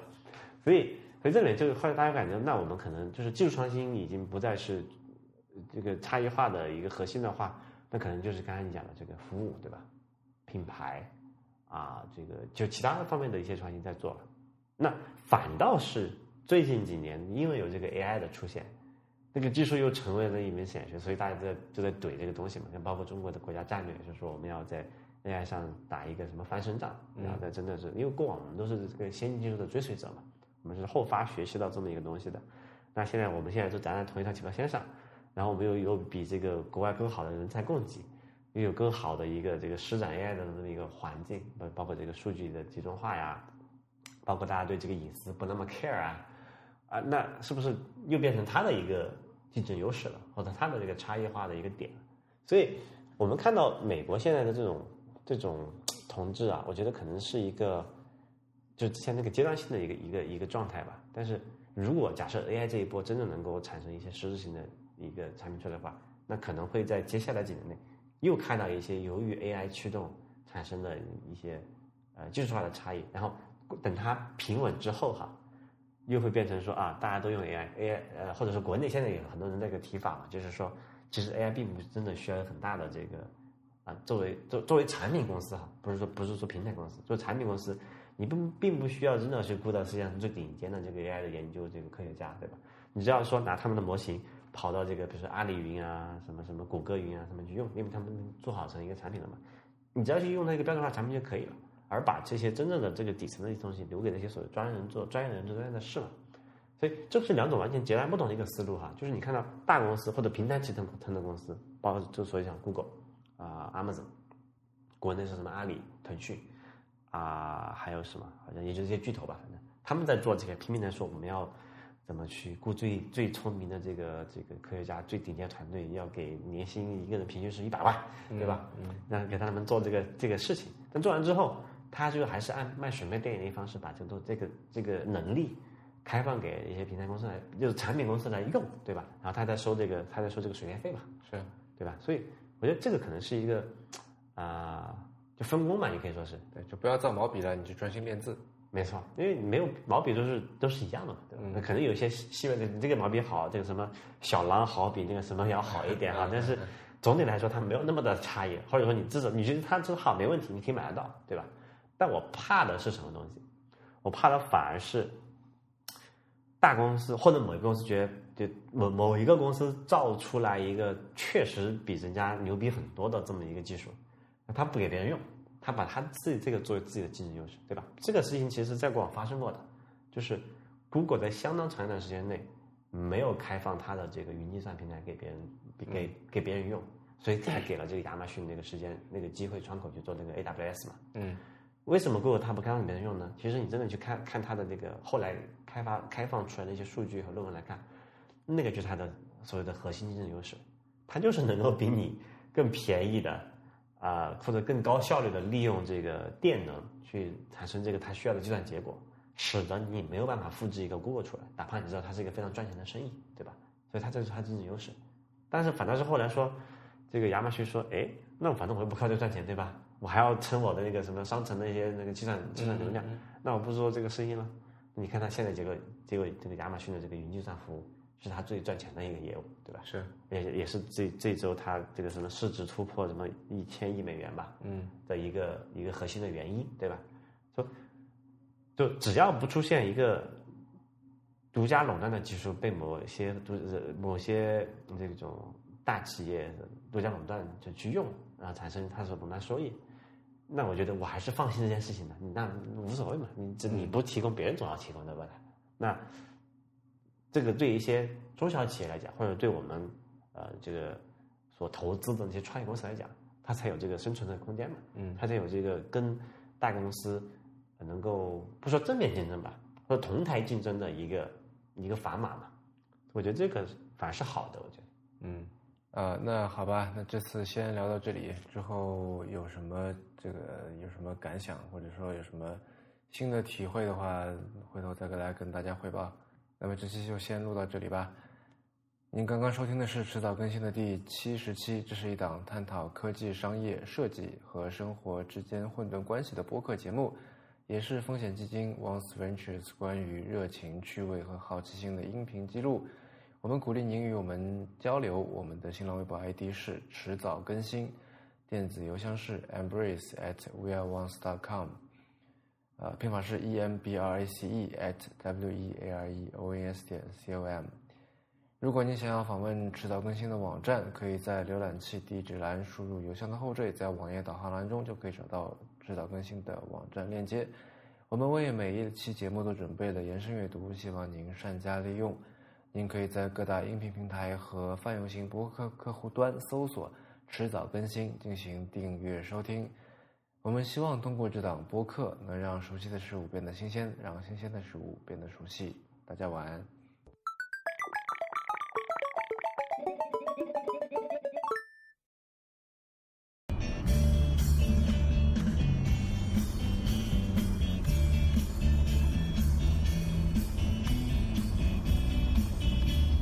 Stay in the second lane from right.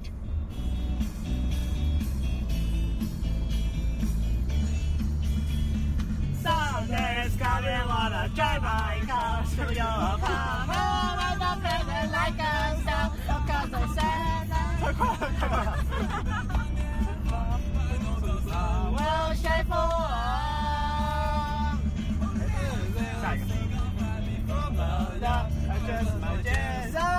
Use the right lane to take exit 424 towards South Airport Boulevard.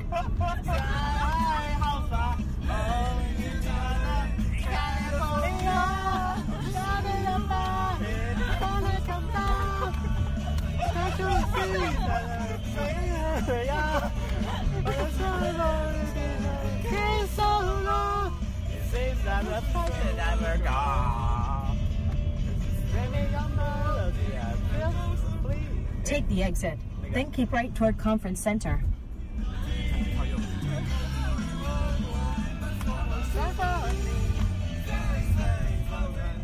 Keep right toward Conference Center. Then turn right. Turn right onto South Airport Boulevard. Then continue onto Mitchell Avenue.